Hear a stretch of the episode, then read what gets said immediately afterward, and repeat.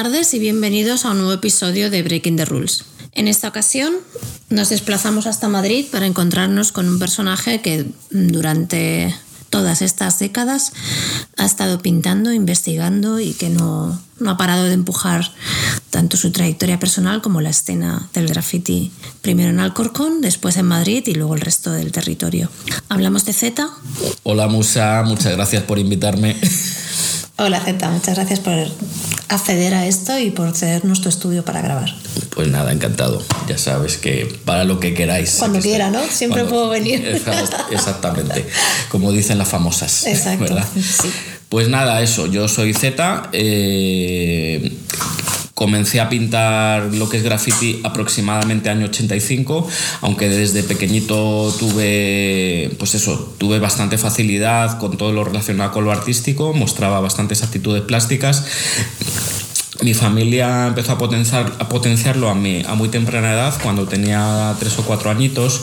Entonces, pues desde siempre yo me recuerdo, o sea, eh, el haber estado en academias, en escuelas de pintura locales. Eh, y ya te digo, cuando eh, ya empecé mi etapa adolescente, estuve formándome en la Escuela de Artes Aplicadas y Oficios Artísticos, aunque ya quizás fue un poco más adelante, después de haber conocido el graffiti igual que la mayoría de escritores que pertenecemos a esa época, el graffiti empezamos a desarrollarlo a través de, las primeras influencias que llegaron de Estados Unidos, más por el breakdance y la música hip hop.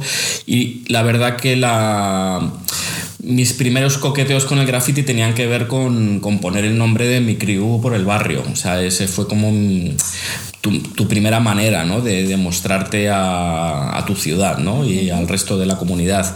Entonces, como yo tenía, eh, tenía bastante facilidad con lo plástico, como si dijéramos todo ese conocimiento que tenía y esa facilidad hizo que rápidamente empecé a intentar evolucionar un poco más allá que simplemente hacer un desarrollo caligráfico o un estudio de, de, mi propio tag y ya está. Entonces me empecé a especializar más en, pues, en personajes, en escenas, en otro tipo de, elementos. Eh, Quizás, ya te digo, mis primeras piezas, que no sé siquiera si tengo fotos, a lo mejor fueron 84, 85. Eh, yo pertenezco como una generación quizás un par de años más jóvenes, eh, que gente que ya había en mi barrio, como Cho, Berrón, ¿sabes? Eh, que, que, a lo mejor ellos, ellos, ya sí empezaron un poquito antes. Y como si dijéramos gracias a juntarme con, con, Rayo, en mi caso en concreto, que él más o menos tenía mi edad y él se especializó más en letras, empezamos como a complementarnos y a concebir los murales, en mi caso especializando más en personajes y decoraciones, y él en concreto empezó a desarrollar más eso, eh, wall style y desarrollo caligráfico y todo este rollo. Entonces, como si dijéramos, las, las primeras piezas no tuvieron mucha relevancia, ¿sabes? Porque era lo típico, ¿no? Un muñeco haciendo un movimiento de breakdance, típico radiocassette. Recuerdo incluso que, bueno, mi, mi grupo local de breakdance se llamaba Beat Snake, el ritmo de la culebra. Entonces recuerdo haber hecho una especie de culebra que tenía como un Kengol y, vamos, imagínate, qué maravilla. todo guapo. Sí, todo guapo. Y, y, es más, incluso mi primera etapa, como nos ha pasado a muchos, eh, intentas encontrarte tu apodo y vamos, yo pues eso, recuerdo haberme llamado Búfalo con dos Fs, Pablo 85, eh, incluso hasta Rocky, me imagino que referencias de la película. Y, y como si dijéramos en el 85 que sí empezó a tener un poco más sentido, ¿no? Y empiezas a tener un poco más de información y, y empiezas a concebir y hacer murales eh, y, grafitis de una manera más consciente, no simplemente como un tarao por ahí pintando a trocho y mocho por la ciudad, eh, ahí ya me puse el nombre de Face 2, de Fase 2. Entonces, eh, para mí hubo un antes y un después con respecto a que hicimos nuestra primera pieza más, e, más elaborada. Eh, pues eso, recuerdo durante mucho tiempo que con la excusa de que íbamos a pintar un, pues un colegio, le íbamos a vender la moto a los, a los dependientes de las tiendas de repuestos de coche, entonces casi siempre íbamos dos o tres, entonces uno le estaba ahí echando la chapa, y el otro aprovechaba para las torretas que había de aerosoles, pues llenarse, llenarse, llenarse bolsillos. Abastecerse, vamos. Vamos, básicamente. ya que obviamente cuando tienes 14, 15 años, bueno, la paga de tu familia no te llega. Entonces, recuerdo que nuestra primera pieza así grande, que es la pieza del lobo, así que al menos en Alcorcón marcó un antes y un después, pues igual teníamos 90 latas. Claro, eran aquellos duplicolores súper pequeñitos, ¿sabes? Y de, y de, hecho, si, si visualizas las piezas de los 80, se caracterizan mucho porque era una locura. O sea, no, no hay 20 centímetros que tengan el mismo color. Es todo como rayas, rayas, rayas, azul, más azul, más, más clarito. Y precisamente tenía que ver con eso. Era pintura muy mala, eh, colores metalizados que eran para carrocería. bueno, lo que podíais conseguir. Pues efectivamente. Entonces ya te digo, eh, básicamente, o sea, los grafitis de los 80 lo que predomina es el caos, ¿sabes? O sea, entonces, eso, recuerdo con la excusa de, que íbamos a pintar un, pues un colegio, era un poco la coartada como para hacernos con ese alijo. Entonces, ya te digo, en nuestro caso concreto, eh, creo que ya teníamos contacto con alguna gente de Barcelona, me parece que con la gente de BZN. Entonces, no sé si por medio de ellos nos llegó la noticia de que ya existía Subway Art, el libro de Henry Chalfan, se iba a hacer una segunda edición que era que luego fue Sprite Can Art. Entonces nos contaron que ese libro iba a tratar de, retratar la, la, escena en los diferentes, bueno, en Estados Fuera Unidos. De Estados Unidos. Efectivamente. Y sí, sobre todo los diferentes países donde el grafiti había llegado y estaba de una manera un poco sólida. Entonces, eh, sé que hubo una exposición de Henry Chalfan, me parece que. Pues tengo un poco de nebulosa porque yo siempre había situado esa pieza mía del lobo en el año 85, pero contrastando información me parece que pudiera ser que en enero del 86 fue la expo de Henry, lo que sí que recuerdo que hacía un frío terrible. Entonces, bueno, en definitiva, hicimos esa pieza con la intención de que saliera en el libro. Eh, de hecho, incluso la pieza está dedicada a Henry Chalfan, no le conocíamos personalmente. Bueno, el caso es que Rayo, con las fotos de esa pieza recién acabada, se fue corriendo a Barcelona y fue allí, pero bueno, finalmente no salió. Salió solamente una pieza horrible. La del Chechu. La del Chechu, no sé qué. que parquecito. Sí, la del parquecito mítica, que de hecho ni siquiera eran los referentes de los escritores que estaban activos en Barcelona. Entonces, pues bueno, al final, pues eso, lo, lo, sitúo, lo sitúo de una manera muy especial porque, claro, es, era formar parte un poco de todo ese imaginario que nos habían inundado y gracias al cual nosotros estábamos como yonkis practicando eso. Eh, puntualmente recuerdo también con mucho cariño en concreto esa pieza porque circunstancialmente hasta entonces el graffiti en Alcorcón en concreto pues prácticamente no existía. Había unas poquitas de piezas de los grupos de breakdance en callejones súper escondidos y entonces había en contraposición a como nosotros entendíamos el graffiti por los referentes que teníamos, que era como un acto vandálico y como ir en contra de la sociedad, ¿qué ocurre? Que la propia sociedad o, la gente que vivía en la ciudad, como no conocía aquello, no lo entendía como tal. Y por lo tanto no estaban ni en contra ni a favor. Ni en contra ni a favor. Y, de hecho, pues eso, de manera anecdótica, en, en, este caso concreto de la pieza del lobo, yo recuerdo que me busqué una coartada, le vendí a, a mi madre que iba al cumpleaños de un amigo y que me iba a quedar a dormir para hacerlo por la noche, allá que fuimos con nuestras mochilas, eso, que lo que te digo, debió ser diciembre o por ahí, que hacía un frío terrible, nos pusimos a hacer el mural y en ese mismo, bueno, al lado, de, al lado del muro en ese, había un bloque y en ese mismo bloque, como por las terrazas de arriba, se oía todo el rato ahí un... ¡Eh! Y nosotros, pues eso, dejábamos el muro, nos escondíamos así como sabiendo que estábamos haciendo algo que no, que no se debía, y así como por tres o cuatro veces, así súper mosqueados, y al poquito, a los diez minutos, de repente ahí nos apareció una abuelita, que era la señora que nos estaba llamando la atención desde arriba, y en realidad pues la pobre simplemente desde arriba veía unos muchachos ahí haciendo unos dibujitos de colores en la pared, entonces ella bajó con una manta, nos la puso encima como buena abuela y nos trajo unos colacao calientes y nos empezó como a echar ahí la charla de, pero niños, ¿no, ¿no creéis que lo deberíais de hacer por la mañana, que va a haber más luz? Aquí pasando frío y por la noche y tal. Y entonces, pues eso, recuerdo que hubo un primer como intento de, de salir huyendo de la escena cuando vimos a la, a la abuela venir, ¿sabes? Sabiendo, vamos, creyendo tú que estás haciendo algo que no debes.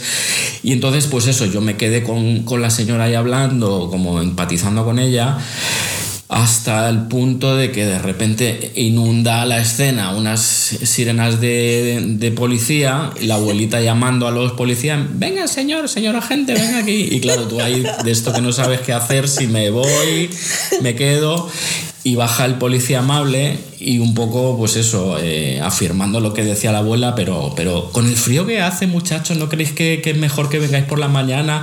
A ver, ¿dónde vives? Venga, metemos, eh, os ayudo a meter la, la, pintura en el coche y yo te acerco a tu casa. Y claro, tú pensando, ¿sabes? Pero déjame ser ilegal. Sí, déjame ser ilegal, no quiero acabar en la cárcel.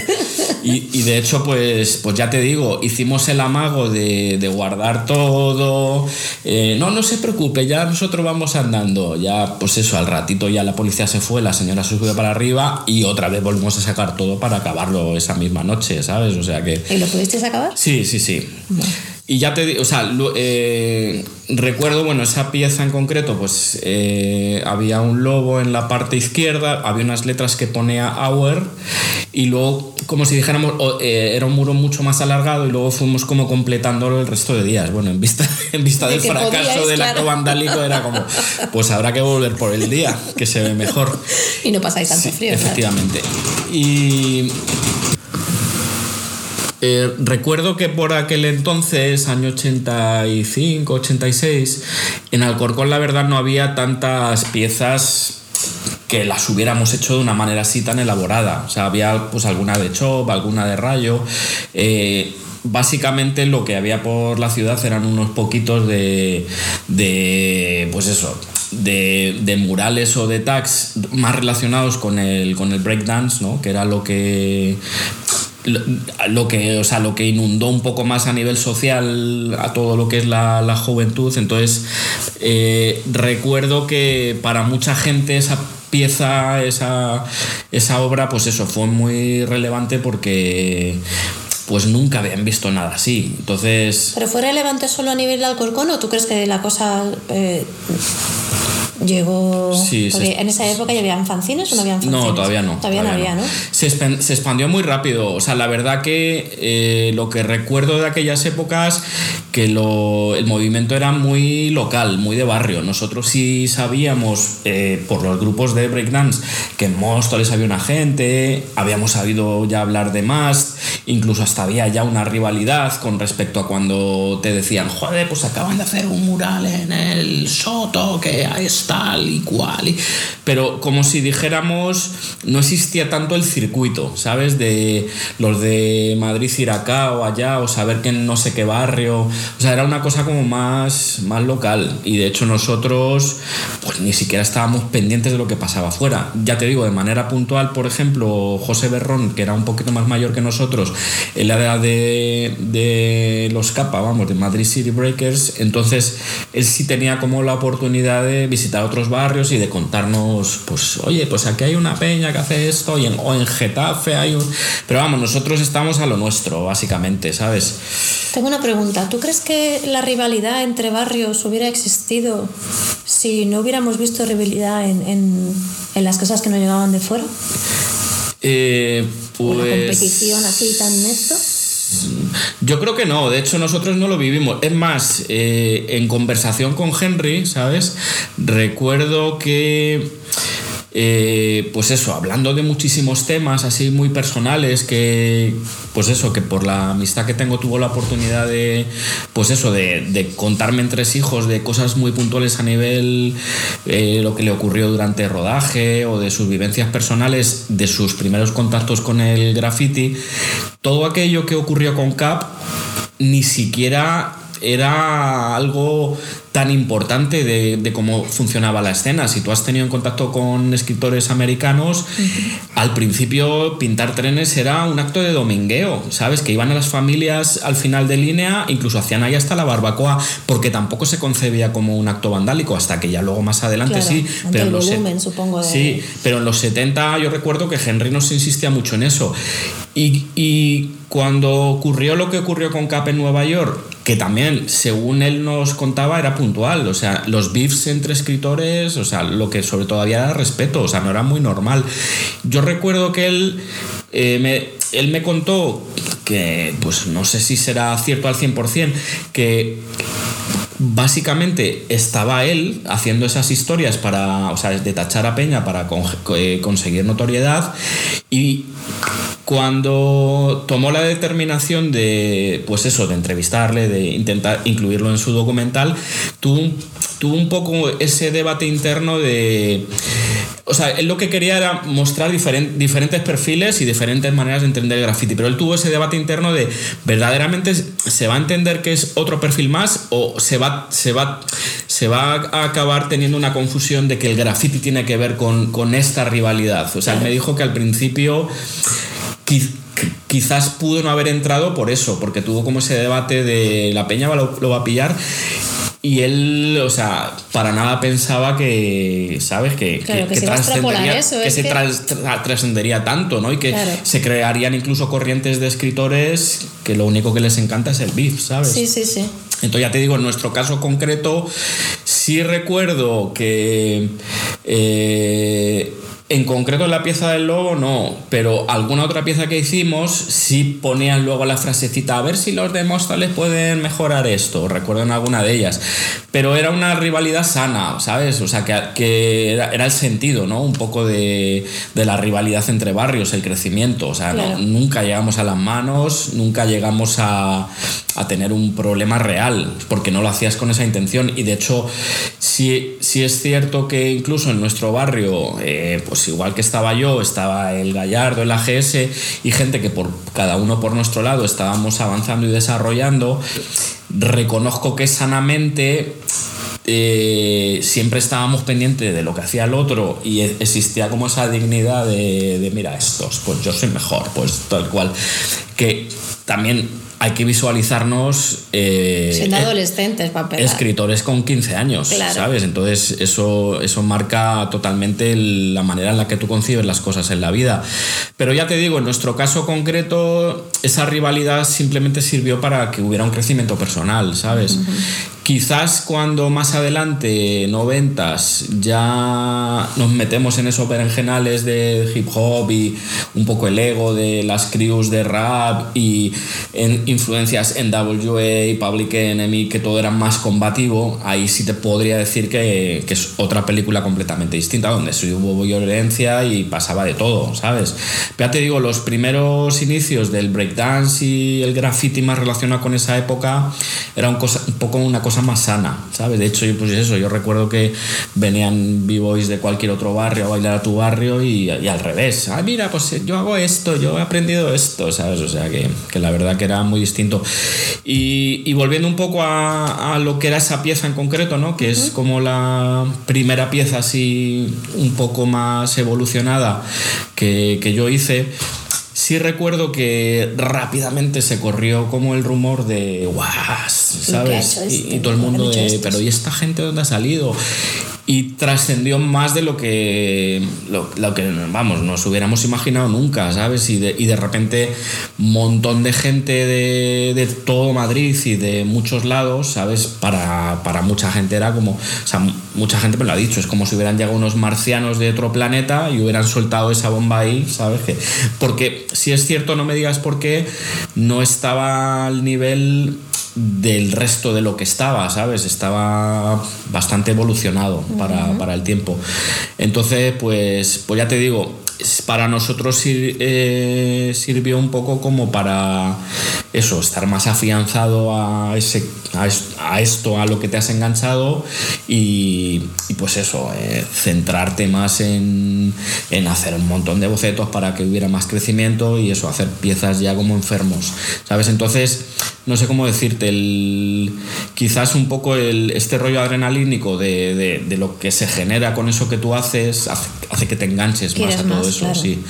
Y luego, bueno, eso, eh, eh, hablamos año 85, año 86, si empezamos a, a, viajar y a tener contacto con gente de Barcelona. Eh, personalmente fue una etapa muy activa, ¿no? Dentro de, ¿sabes? Dentro de lo que es pintar piezas y, crecer, ¿no? A nivel, a nivel escritor de graffiti. Eh, y reconozco que para mí en concreto y, un poco nuestra crew hubo un antes y un después en el momento en el que tenemos la oportunidad de, viajar a París, ¿sabes? Y, de, y de tener una relación directa con lo que estaba ocurriendo en la escena en, otra, en otros lugares, que no es tu, tu propia ciudad. Pero ¿cómo, ¿cómo fue eso de, bueno, pues nos vamos a París? Porque si has dicho que no habían, no habían o sea, aquí no se hacían fanzines todavía. no, todavía nada. Entonces, no sé si llegaban fanzines de fuera o si... Nada. Entonces, ¿cómo es rollo? Pues me, me, levanto una mañana y me voy a París. No, mira, de manera puntual, nuestra vinculación con París tiene que ver con que yo en, ese, en aquellos entonces, o sea, ya de nuestra crew, pues eh, Chop, eh, Rayo, eh, bueno, un poco la, la, pandilla del grupo, cada uno a nuestro nivel, ya, ¿sabes? Chop igual, Chop tiene formación artística desde pequeñito, entonces igual, él hacía unas piezas ya que se te iba la olla en la época. Entonces, como si dijéramos, dentro de lo que era nuestro grupo, ya éramos unos pocos personajes que teníamos un nivel muy aceptable. Rayo ese año 86, si mal no recuerdo, veraneaba en Benidorm y en Benidorm se daba la circunstancia de que había una discoteca donde iban eh, muchos escritores de París, bueno, escritores, iban jóvenes de París, pues igual que ahora van los alemanes a, a Magaluz, pues, pues en el 80, me imagino que de antes. Eh, el caso es que, bueno, por una cuestión circunstancial, eh, Rayo va a la típica discoteca de, de allí de Benidorm, de la playa, donde ponen la música del momento, que era el rap de aquella época, Sugar Hill Gun o lo que sea, y justo pues había unos muchachos ahí bailando breakdance que eran franceses, entre ellos estaba Ernesto, Nest. Y y da la casualidad, pues eso, de que, pues claro, estos flipando, o sea, los que fueran, de, vamos, no sé con quién más fue Rayo, puede que fuera con su familia, pues yo recuerdo eso, ¿no? Que él me contó que, pues que sin imaginárselo, de repente vio una gente bailando Bretán, pero ¿y esta gente dónde ha salido? Claro, porque no eran los, los que hubiera allí de sí, locales. No eran de sí, no era, era, evidente que no. Entonces, pues sé que pues intentó como eh, eso, entablar conversación con ellos. Casualmente había uno que hablaba español, que era Ernesto, y coincide que Ernesto, su abuela en aquel entonces, vivía en Alicante. Entonces, pues gracias a que Ernesto habla español surgió esa, esa, amistad.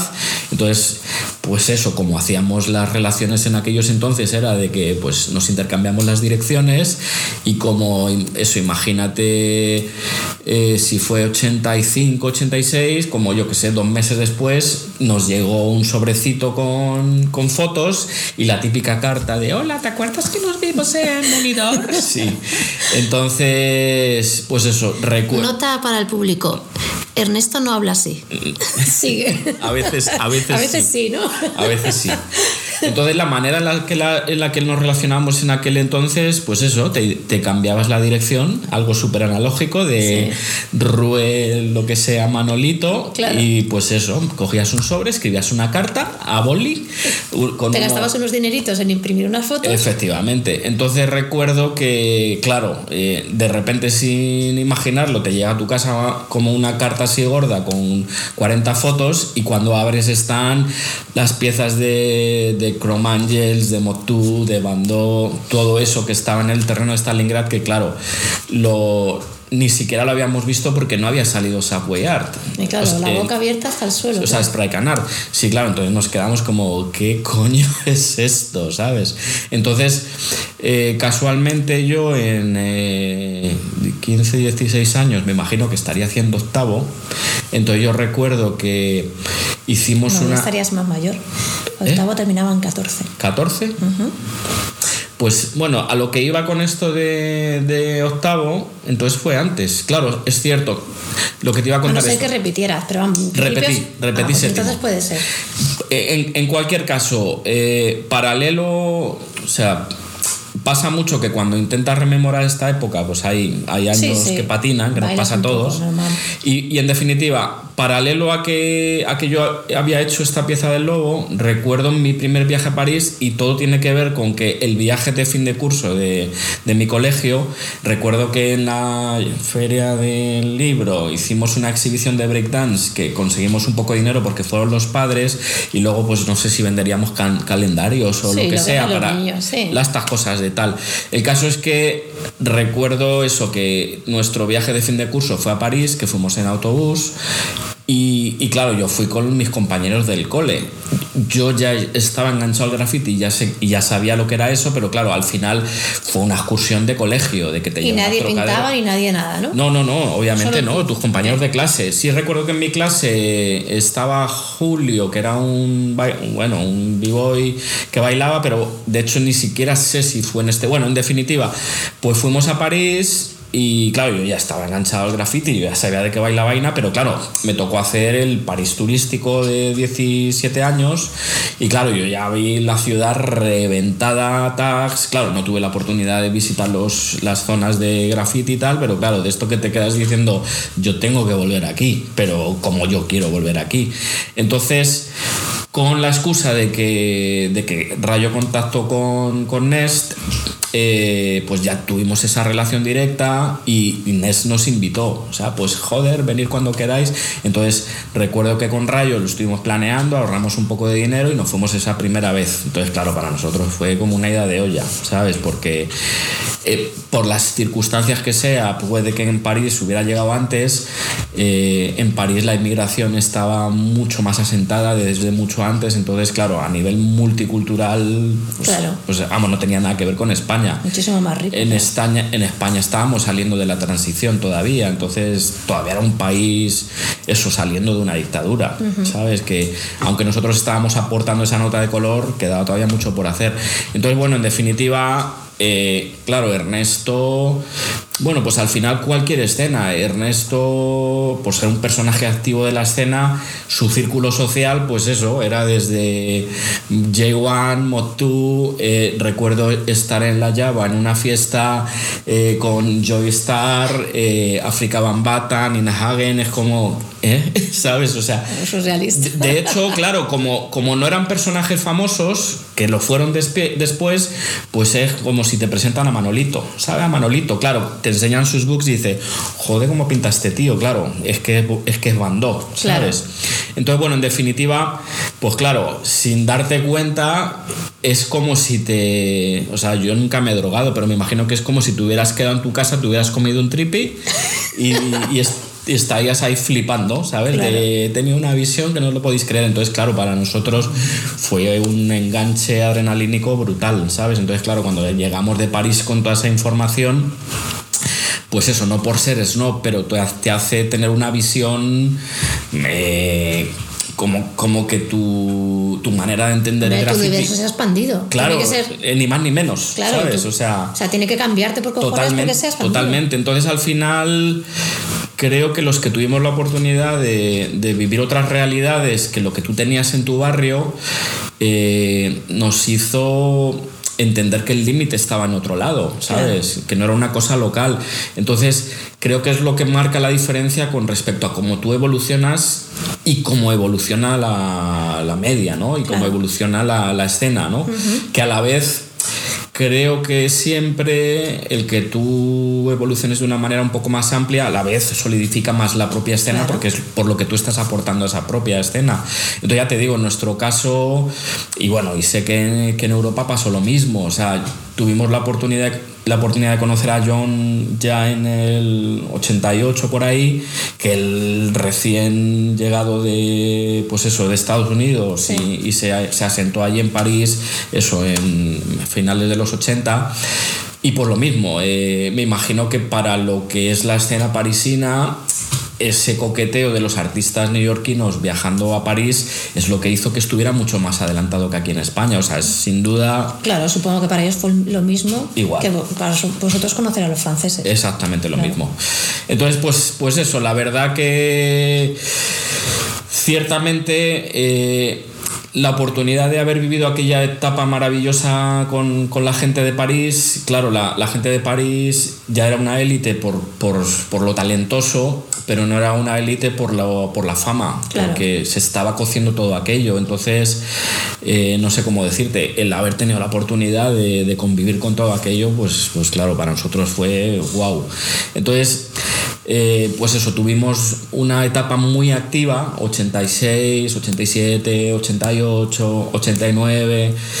Y siguiente viaje a París eh, en eh, diciembre del 88 recuerdo que pues eso por la relación que Ernesto tenía con BBC bueno pues estuvimos en el estudio que ellos tenían en Hospital Efemer que era un, uh -huh. sí. bueno en una antigua un antiguo hospital que es mítico y recuerdo que estaba allí también Sar estaba Naiwan John dormía y vivía ahí en el, en el estudio y pues claro, era nuestra segunda vez en París y claro, tú ya quieres pintar ahí y claro, imagínate que Jay te diga, ah, pues podéis pintar ahí en el terreno encima de un mural nuestro y tal. Y claro, un, un, un mural que tú has ido a fotografiar y que para ti es como... Impresión. Impresión. Entonces, claro, fue un poco impresionante en plan de, pero eh, ¿cómo voy a tachar yo esto? Sí, sí, sí, aquí todo el mundo... Va renovándose. Sí, ¿no? sí, sí. Y, y, yo recuerdo el año, el año anterior haber estado fotografiando, que es como, pero ¿cómo voy a tachar este? Un, bueno, uno mítico que es un unicornio, unas letras de J con un negrata y con una con un, la A es una carta. Claro, es una pieza mitiquísima que está en los libros. Y él, sí, no, sí, ya, ya, decir que no pasa nada. Que claro, que mucha gente, incluso francesa, cuando vio que nosotros pisamos esa pieza, es de, pero esta gente de qué va, ¿sabes? De, bueno, es que Jay nos ha dicho pintar aquí, claro. ¿sabes? Entonces, bueno, la, ver, la verdad que curiosamente nosotros veníamos con el complejo de, de eso de, de, claro como tú vienes con tu tesitura humilde de claro, hermano menor sí ¿no? un poco pues pues para la gente de allí es como mucha gente se acuerda de esa pieza y es como wow joder o sea esta peña no veas tú cómo pinta ya sabes entonces pues eso para nosotros sentirte parte de y que ellos te consideran que es como ellos, o sea, pues claro, para ti es como wow. Sí. Papá me ha dicho que ya puedo montar en bici, Exacto. ¿sabes? Entonces, o puedo salir con mi hermano mayor sí, de noche. No, la verdad que. Pero pues eso, porque al final, eh, que yo luego lo he vivido de manera inversa que para ti sean un referente y tú los mires con esta adoración, pues no quiere decir que, que sean dioses y que no se coden con no, claro, las personas, personas normales. normales. Pues al final, no, y de hecho, pues eso, hay, hay amistad, empatía, y no sé, vamos, que el caso que, que ellos te tratan como de, te, vamos, en su día te tratan como de tú a tú y la verdad que te, no sé, nos hizo sentir muy guay. Y luego, pues ya, ya te digo, de manera circunstancial esa primera etapa de finales de los 80 eh, pues eso hicimos un montón de piezas que mucha gente recuerda como, como hitos así de lo que sí que es cierto que al final era como si de repente en una ciudad donde la escena no estaba tan evolucionada pues eso eh, traes de otro país y sueltas ahí y pones ahí esas cosas. Es como que claro era, era, quizás la manera directa de que mucha gente que no tenía la oportunidad de viajar lo pudiera ver, claro. Claro, lo pudiera ver, ¿no? Ver un graffiti evolucionado a ese nivel. Entonces, pues eso, mucha gente lo recuerda con mucha melancolía porque, porque es eso, para ellos supuso algo muy importante, ¿no? El, claro. el ver, ¿sabes? Ver ese, ese nivel de, de murales que no estaban acostumbrados a ver en su ciudad, ¿sabes? Y luego ya te digo, de manera, o sea, yo siempre he concebido el graffiti como algo que tiene que ver con el pues eso, primero con el crecimiento personal, o sea, nunca he estado pendiente de beefs, nunca he estado pendiente de batallitas que, que te quiera sacar la gente y lo que sí que es cierto, pues que a veces sin tú querer las generas, ¿no? En el momento que empiezas a destacar a nivel, eso, a nivel dentro de la media en tu ciudad, pues, pues bueno, eres el, el pico que todo el mundo quiere, quiere escalar, claro, ¿sabes? El rollo oeste, ¿no? Pero lo que sí que es cierto que, bueno, y, y Chop igual, o sea, me refiero hay mucha diferencia entre los escritores que hemos estado en activo haciendo bombing y tal y cual por el simple hecho de, de ser un personaje relevante del que hablar a contraposición de la gente que teníamos un desarrollo artístico y que lo único que te interesaba era ese puñetero desarrollo, ¿sabes? Claro, ser mejor, ¿no? Sí, ser mejor personalmente, pero no, no, meterte en la batallita de... No ser el mejor, sino ser mejor. efectivamente. Y yo creo que también esa manera de entender el graffiti eh, te hace mucho recorrer un camino muy específico de cómo tú entiendes el graffiti, que no es ni mejor ni peor. O sea, evidentemente el graffiti tiene que ver eh, a nivel origen con promocionar tu nombre eh, con o sin estilo en la, por toda la ciudad la mayor cantidad de veces y, y, en los lugares más arriesgados para que todo el mundo diga, wow, es el fucking rey de la línea. Pero quiero decir que es una manera de entenderlo, pero otro camino es el desarrollo personal, ¿no? Yo creo que en todo el mundo ha pasado así. Hay escritores que se centraban más en estudio de color, en desarrollo tipográfico, desarrollo de personajes, escenas. Entonces, bueno, pues al final cada uno lo entiende a su manera. Y lo que sí que es cierto que quizás se ha cometido un error a veces a nivel movimiento global de que pareciera como que... ¿Cómo explicarlo? a mí muchas veces me han puesto en contraposición con gente que concebía el graffiti de otra manera. Al final siempre hay momentos en los que existe esa rivalidad, ¿no? Cuando, cuando empiezas con ese crecimiento, ¿no? Y con, eh, con esa intención de encontrar tu camino, ¿sabes? Pero pues eso, al final quiero decir que las cosas puedes, pueden convivir y unas aportar a otra. Y incluso tú eres una persona dinámica, ¿sabes? Yo empecé haciendo bombing ilegal al principio, pero llega un momento que, que no te dejaban. Sí, ya, bueno, si me dejaban, hasta me traían. Te dejaban, pero te dejaban. No hacía falta que lo hicieran. No me dejaban hacer ilegal, sí. No, pero a lo, que voy, que, que, que, al final, pues uno como persona, son muchos personajes. Y son, claro, y pasas por mucha. Por muchas etapas por de tu vida. etapas, sí, sí. Hay etapas en las que quieres pintar tranquilo, hay etapas que estás jodido porque tienes un trabajo de mierda. Y solo puedes pintar a lo mejor rascando tiempo. Sí, no, y a lo que voy, y a lo mejor si tienes un sentimiento de ira interno que ni sabes por qué y te sale más el, ¿sabes? Hacer bombing y, esta cosa adrenalínica, pero a lo mejor hay otros momentos de tu vida o porque estás desarrollando un estilo caligráfico o unas wall styles que flipas y lo que quieres es una pared que esté bonita, tranquila, para que eso que tú has hecho quede como perfectamente tú quieres, que eso no tiene nada que ver con pintar un tren en 15 minutos, ¿sabes? Y son dos cosas que conviven, incluso conviven contigo mismo. Claro, porque luego lo que aprendas en un lado puedes aplicar al otro. Efectivamente, sí. Pero, pero lo que sí que es cierto que muchas veces, que parece que detrás de un término tiene que haber un ejercicio de estilo y ya está, ¿sabes? sí. Y, y, y además eso es algo que, por ejemplo, yo he tenido debates con escritores franceses, alemanes o incluso americanos, he tenido que oír cosas como que si no, has, si no sales en Style Wars o en Subway Art o en Spray Canar, no puedes decir que pintas graffiti. O sea, o sea, que yo entiendo que, con todos mis respetos, que si tú eres un escritor neoyorquino, que estuviste en los 70, ta, obviamente que al otro lado del charco un muchacho que no ha convivido con toda esa realidad y que practica unas técnicas que tú son las mismas que tú y tal, que de repente él diga que pinta graffiti cuando no tiene nada que ver con, con lo tuyo, pues entiendo que tú a lo mejor te sientas con, con la obligación o la necesidad de decir que es que tú no te identificas para nada con lo que hace esa persona, pero quiero decir que también todo el mundo tiene el derecho a decir, pues mira, es que yo hago esto y ¿por qué no? Y es que además es absurdo para la evolución de las cosas. Sí, es efectivamente. Imposible. Incluso es más, he estado en mesas de debate con personajes muy conocidos, que no voy a decir por no, no montar el beef, donde se, donde se cuestionaba, o sea, me sacaron la, la pregunta de qué opinas de Montana. Y yo, ¿en qué sentido? Dice, sí, eh, de lo que ha aportado al grafiti o no. Y yo, pues, claro, yo mi visión positiva de, pues, me parece que gracias, ta, ta, ta, ta, ta, gracias a ellos. Y ellos están completamente en contra. Para, para muchos escritores, el hándicap de trabajar con un Krylon, que es básicamente una bomba atómica, ¿sabes? Sí. Que echa un poquito de pintura al final, el can control que tú tienes que adquirir para controlar un, un, un Krylon de aquellos entonces te determina que eres un buen escritor. Y es que, claro, hoy en día, como un Montana de low pressure y que cubre que te cagas, se puede hacer cualquier cosa, cualquier subnormal puede pintar. Bueno, pero el estilo es el estilo. Claro, eh, muchos escritores con los que he escrito, o sea, con los que he, debatido de esto, de bueno, pues sí, pues sí, ¿y ¿dónde pues está el puto problema? No ¿Sabes? no, que, que, si no, que si no tiene la capacidad, claro, es que tú coges un escritor moderno y le das un Krylon y tal, digo, primero encuentra un Krylon de, los 70. Y, y, mira, lo único, lo único inteligente en aquella mesa, una donde estaba Dare, eh, recuerdo que ahí nos cayó a todos la boca en un momento de discusión y dijo, a ver, es muy bonito que en el 1700 hacían submarinos de madera y la melancolía de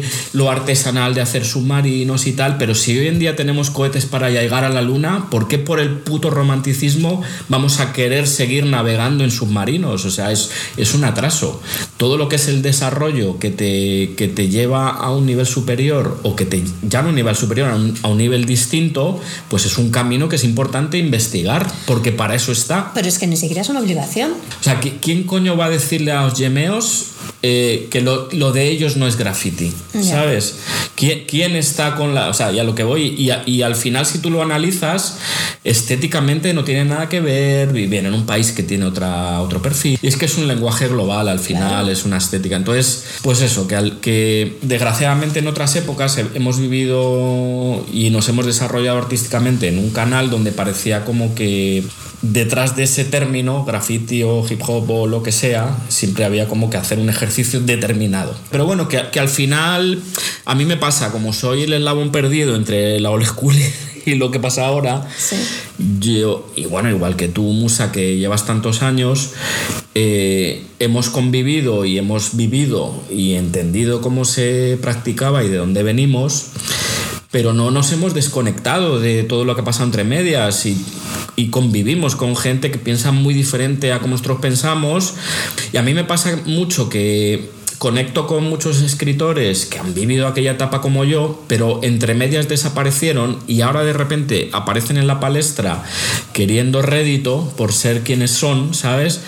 Y no entienden nada. Ese, y al final siempre existe ese síntoma, ¿sabes? De criticar y castigar eh, lo que ocurre ahora, de es que no se enteran de nada, porque tú te crees ni saben quién es Coolhead, como de, perdona, o sea, ¿qué le vas a contar tú a un chaval de ahora? Entonces no sé cómo decirte, al final pues se trata de, vengas de donde vengas, tener algo que contar en la, en la contemporaneidad, ¿sabes? En, el momento actual en el que tú estás.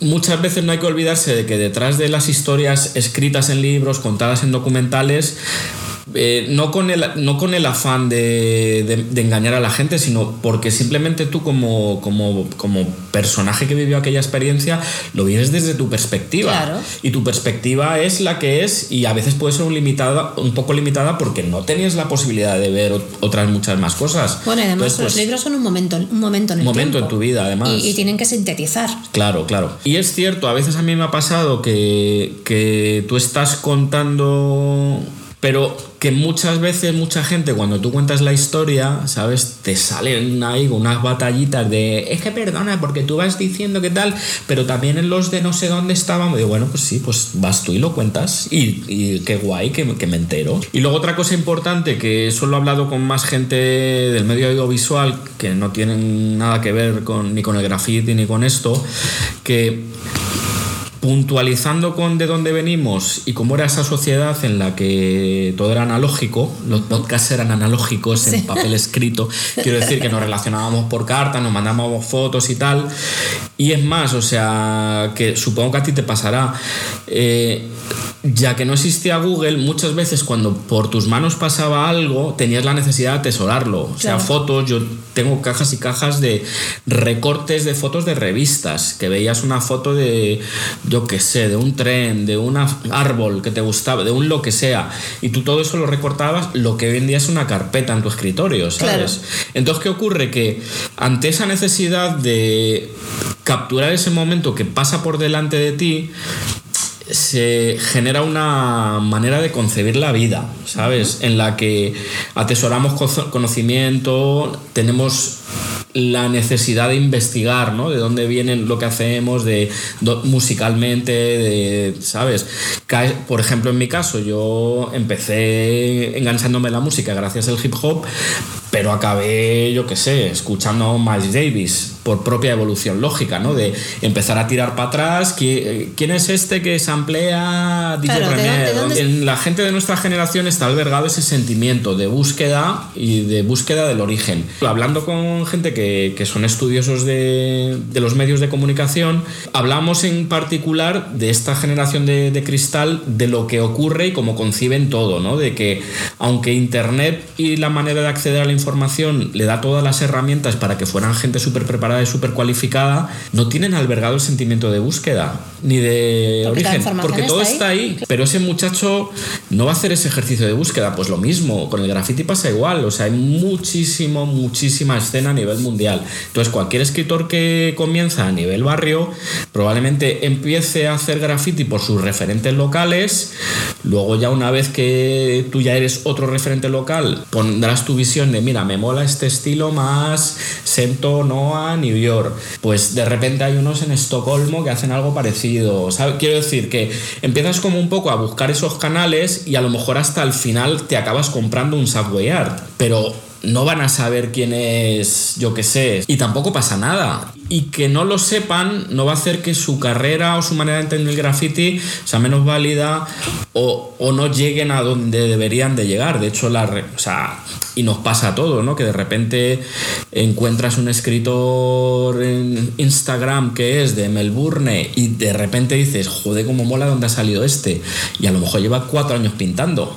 Y, y, de los grafitis del 90 para atrás no existe nada. Y se puede dar. O sea, hoy, hoy no es necesario empezar la A con tres palitos y luego la flecha que sale de la... Porque ya lo hicimos nosotros, ¿sabes? Y, ya está hecho. Entonces, pues pasa mucho ¿no? Que estar dentro de un movimiento como este parece como que tenemos que ser demasiado dogmáticos y como esto sí, esto no, si tú no has seguido este camino, no tienes derecho a, o tu estilo no, pues al final el desarrollo es desarrollo y, al final lo que importa es lo que estás haciendo en este momento, ¿sabes? Y si lo que haces mola y llega, pues ya está.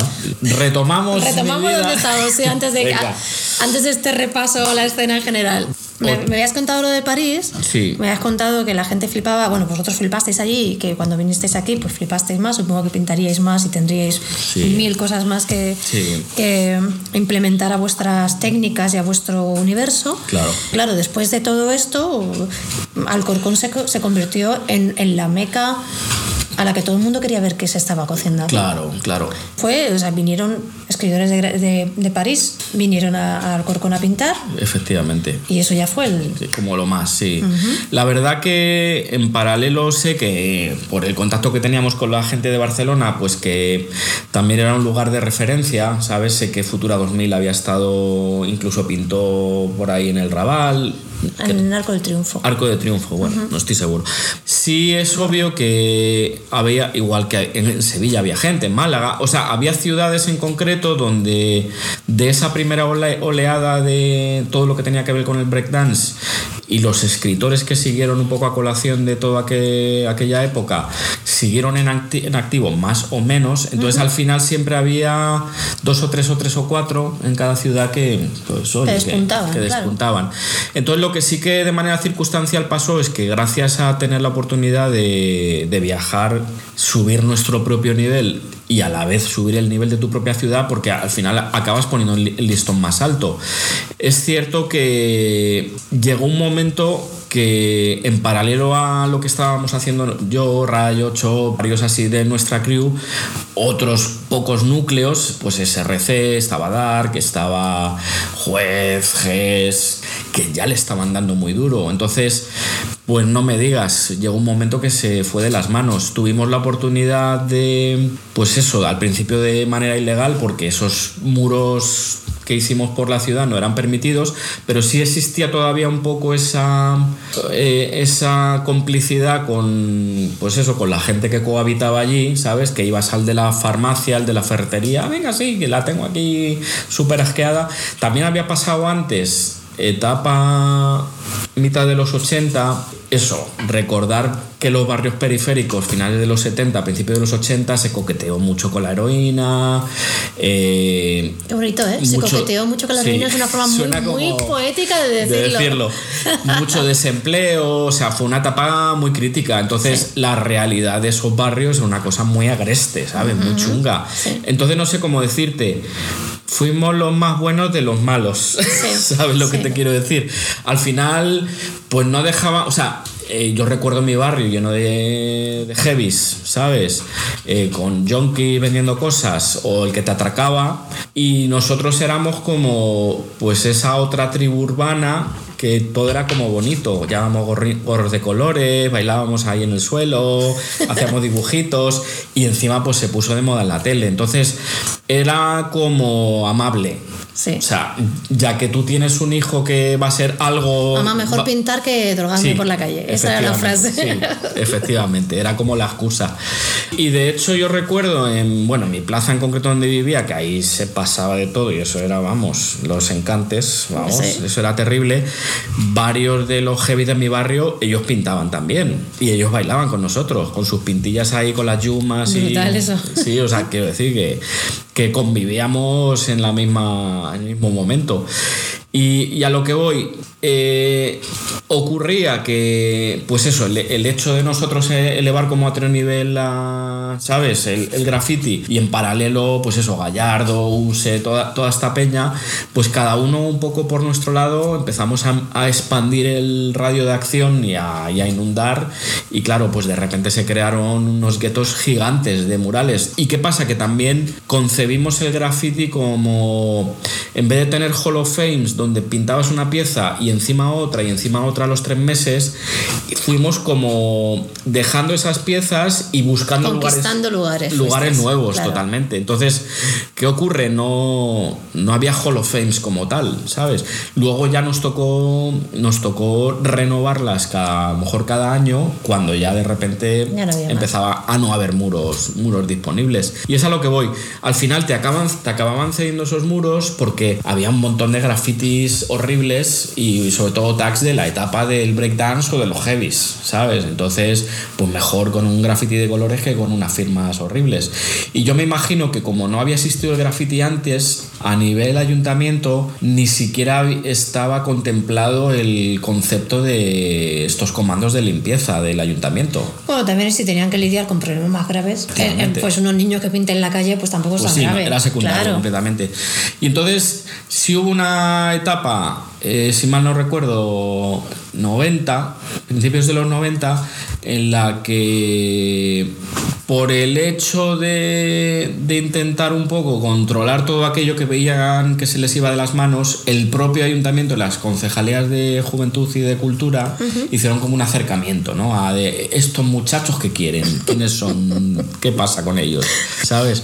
Entonces sí pasó que, bueno, en septiembre en concreto, que es, ese vamos, son las fiestas populares del santo patrón de San Dominguín, que es el, el patrón San Dominguín, el patrón de Alcorcón. Bueno, en definitiva, en, las fiestas populares, pues empezó a dar que de manera puntual en algunos barrios, pues eso, o había la exhibición de graffiti, o iban unos muchachos y bailaban breakdances para unos ancianos. Entonces, sí hubo como un acercamiento desde las instituciones. Entonces, bueno, en, en nuestro caso, los de nuestra crew, tuvimos muy buena onda con la Concejalía de Juventud y ellos empezaron a cedernos espacios, a darnos un poco de dinero para comprar pintura eh, un poco de dinero para incluso traer algunos de, la gente que habíamos conocido de París. Entonces, pues a la vez también eso, eso, eso hizo, eso hizo que, que también le diera un impulso a la escena. Incluso, pues eso, recuerdo que pues APA y la gente de Málaga pues empezaron a venir, tenían más contacto con GES y Vampire Warriors y esa peña. Entonces, como si dijéramos, empiezas a conocer a todos estos personajes que yo te decía que se habían ido quedando en cada ciudad, ¿sabes? Y se empieza a crear como más movimiento ¿no? a nivel nacional. Recuerdo también noventas, eh, empezamos, bueno, había una discoteca que se llamaba Aire, y empezamos a, pues de repente trajeron a Snap, a Tom Loca, bueno, artistas así internacionales y en concreto en esta de aire, pues yo fue la primera vez que conocí a Cami, que no me digas por qué, pues él le llevaron allí para pintar una pieza. Yo recuerdo que ya la gente de Barcelona, nuestros primeros contactos fue con la gente de BZN, Sutil y ya hacía la revista CFC me parece. Y yo recuerdo que Sutil nos hablaba de Alex que era de Alicante que era como de la crew de, de Cami, Ton Rock, Loco, toda esta gente y yo recuerdo que, pues eso, nos hablaba de Alex, no, no recuerdo la, el haberle conocido en aquel entonces, y sí recuerdo que me pasó unas fotos de que ellos ya habían viajado a Londres. Ellos la primera vez, más que a París, fueron a Londres. Y entonces ahí ya nos enseñaron pues, las piezas de los escritores de allí, que también era un nivelazo, que era Goldie, Nonstop, Fate, creo que Cade, que me imagino que Pride, Zack y todos estos de Chrome Angels. Entonces sí empezaba a ver como antes de etapa que los fanzines rularan por a nivel nacional y te llegaran de una manera así más fluida, pues eso, eran los sobrecitos de las cartas. Entonces al final eso, que te llegaba una oye, que soy no sé quién de Zaragoza, que me ha dado tu dirección sutil de Barcelona, que te mando unas fotos, a ver si tú me mandas. Pues eso, empezó a ver como un circuito de, gente que nos. que nuestro Facebook era ese, ¿sabes? Correos, ir a correos. Entonces, pues eso, eh, años 90. Recuerdo que pues eso, de manera local teníamos un montón de, muros y estábamos súper activos, ¿sabes?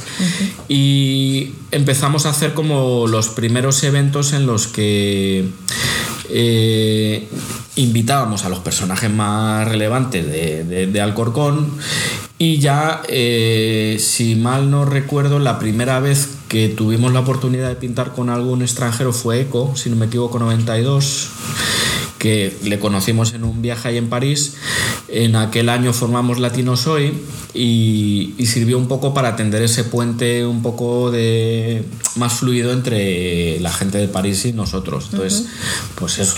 Y siguiente año creo que fue cuando, 93 cuando ya invitamos a, a Motu. Le habíamos tenido la oportunidad de conocerle antes, ¿sabes? Y, y, eso, tener buena onda con él. Y pues eso, sé que también ese viaje... Pero eso, o sea, a ver, mi primer viaje a Madrid fue en el 92. 92, sí. 92, a finales de las Navidades. Efectivamente. Yo creo que no puede, o sea, te explico algo. Yo lo tenía focalizado como anterior a todo esto, ¿sabes? Como 92, incluso yo lo tenía como 91. Pero yo te digo esto porque cuando yo vine ya vi los murales de Motú. ¿Ya estaban? No, de hecho, hablando con Muki de estas cosas, eh, Eco fue 92 primavera y ese verano fue Motú la primera vez, que, que luego vino otro año. Entonces, si me estaba equivocando. Entonces, sí sé de la existencia de que ya estaba los primeros números de, Game Over, puede que la primera, creo que sí. Es que no lo sé. Yo estoy muy mala para las fechas. Es que yo creo que sea, o sea, ese viaje fue porque luego sí que salió un especial Madrid en la, revista que fuera, pero no recuerdo qué número que, era. Que salimos en una, en una, foto, que, tenemos que, un, cartel, de fiesta de fin de año. Pero yo creo que eso fue 92-93, te digo porque porque yo tenía visualizo que visualizo que que nosotros estábamos pintando en los hermanos Laguna y llegasteis ahí ¿sabes? Con unas pintas... De, de, homeless. Total, sí. Recuerdo más bien, yo más bien recuerdo que Muki y Capi parecían de Euskal Herriak, ¿sabes? Que iban como una chupa militar y el pelo así a lo vasco, ¿sabes? A lo Melendi. Y yo con un flequillazo. Y tú un jersey de cuello alto, de lana. un puto frío aquí y tú eras la, la, niña buena. Hola, me llamo María y pinto trenes. y lo que sí que recuerdo que os estabais quedando en Móstoles. Ah, sí, pues yo eso no Eso no te acuerdas. Eso me, acuerdo que me lo contaba Muki. Me lo contaba Muki porque teníais contacto con Mata. En esa ocasión nos quedasteis con él, pero me contó algo de, bueno, creo que era una pensión o algo así en No tengo ni idea. O sea, yo de, eso, de ese viaje, de lo único que me acuerdo es de pintar mi primera pieza a color, que me hizo un chuscazo increíble con vosotros. Y era como de madre mía, qué vergüenza. Bueno, el caso es que yo visualizaba que eso era como más temprano, pero es que eh, no- pudimos ponerle fecha con Muki porque encontré una carta donde la carta es hola me llamo Muki no sé si te acuerdas que te llamé un día y som- soy tal que tengo una revista como toda la chapa y obviamente si me está escribiendo esa carta presentándose es porque no nos conocíamos personalmente Claro. y esa carta en 92 puede que marzo creo que creo que pone 03 o algo así Vale. ¿Sabes? Entonces cabe la posibilidad de que cuando vosotros vinisteis al Corcón, casi siempre pintábamos muy cerca de las fe- de las fe- de las cuando eran fiestas de Alcorcón, Claro. ¿sabes? Entonces puede que fuera y, y hacía frío. Hacía mucho frío. Es que yo, o sea, era fin de, era Navidades. Sí, es verdad, porque entonces puede que sea la Navidad del 92 al 93. Exacto. Si ya estaba una pieza de Motú ahí, Sí, sí, esa estaba. pieza fue en 92 en septiembre. Sí estaba. Te Digo, la, de, la primera fue eco en San Pedro Bautista, que hicimos esa de Chica No Soy. Eh, y esa es primavera, puede que mayo, abril-mayo. De hecho, creo que hasta pone que hasta pone la fecha.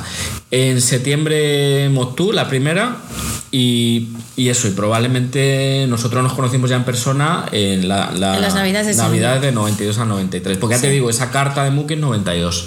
Yo sé que ya ese era en el número 2 o el 3. Es que no lo sé, si mi estoy memoria, mi memoria me dice que yo os conocí ese año y que ya nos habíamos quedado a dormir en vuestro local, pero yo luego, luego soy consciente de que eso fue posterior. Fue posterior, sí, Claro. porque ya te digo, eh, yo porque Muki confío más en su memoria que yo en la Y mía. la mía también, Sí, sí. seguro, porque- Él me dijo que esa primera vez cuando nos conoce, que creo que Muki había estado una vez anterior, él Por su cuenta. por su cuenta en con Mata y que ya vio las piezas de Mast y ya los conoció y ese verano en concreto creo que estuvisteis en una pensión o algo así me dijo. yo no me Es invierno, sí es no. invierno en Sí, invierno pues- hacía mucho frío y las neuronas Sí. bueno en definitiva pues eso tuvimos la oportunidad de conocernos ese, esa navidad y pues eso a partir de ahí ya pues eso amistad hasta el día de hoy Hasta el día de hoy. For- for- y for forever life. and ever.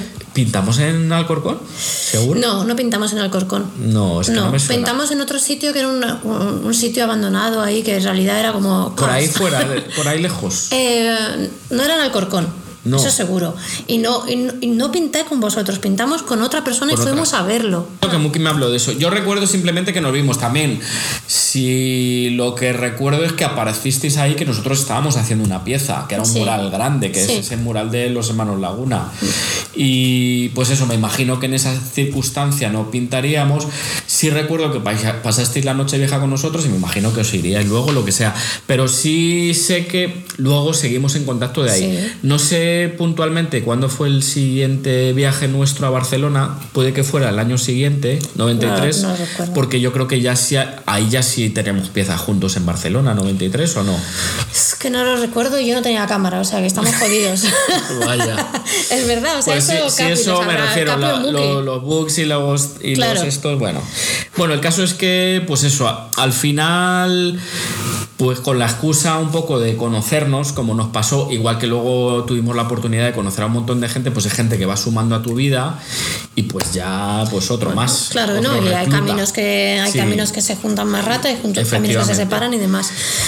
Quiero que me cuentes de las jams de Alcorcón. Claro. Es que se hicieron muy famosas. Sí, las del principio. Pues eh, hubo una primera etapa en la que, pues eso, hicimos algunas muy surrealistas que casi nadie, que casi sin público y que casi nadie recuerda porque pues éramos muy pocos y, y- y eran muy graciosas porque era la etapa más del breakdance.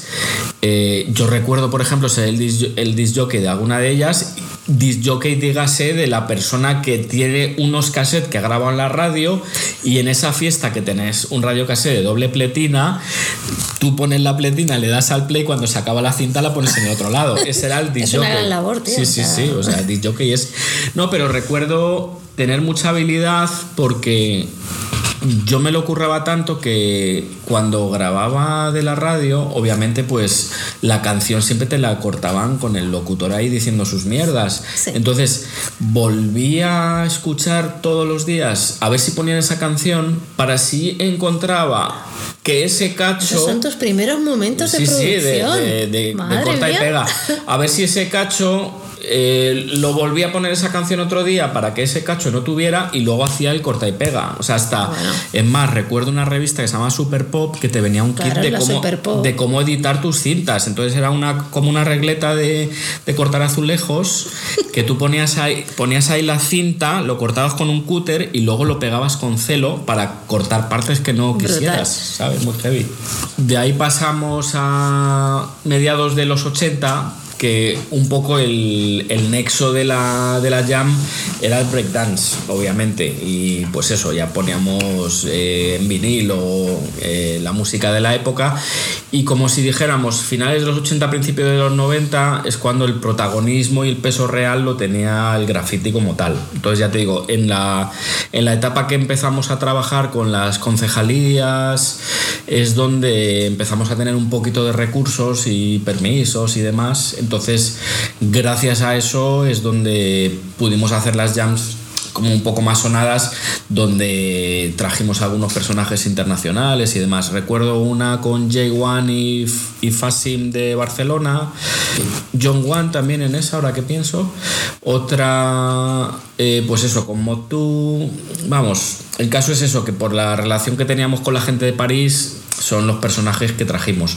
Más adelante, 90 y 94 yo creo, eh, ahí tuvimos la oportunidad, coincidió que Futura 2000 estaba exponiendo en París, entonces ya te digo, esa fue quizás, bueno, la, la más grande que hicimos y la última, porque ya hubo un momento que al principio en lo romántico nos hacía mucha ilusión el coordinar todas estas jam, pero es que te sobrepasaban. o sea, te sobrepasaban. Entonces ya te digo, en esta, en esta última, pues eso, la. Eh, eh, creo que Agnes B en París hizo una exposición retrospectiva de, pues eso, de los principales así americanos, A1, SARP, J, Ash, Ski, Eco bueno, el caso es que eh, por la relación que teníamos con, con, con Eco, creo que Eco fue el nexo con, con pues eso, con Jay y, y, ya te digo, nos lo trajimos para acá.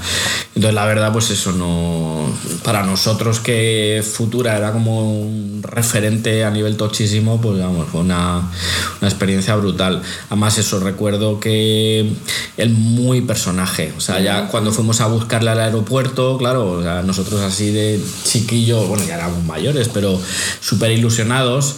Y de repente, por mitad del aeropuerto, pues vemos a un señor mayor, que ya era un señor mayor, con un gorro como ruso, montado en una tabla con una mochila gigante en la espalda, patinando, patinando con su tabla por mitad del por mitad de la, de la terminal y recuerdo la peculiaridad que no sabía parar, entonces su manera de parar era tirarse del patín.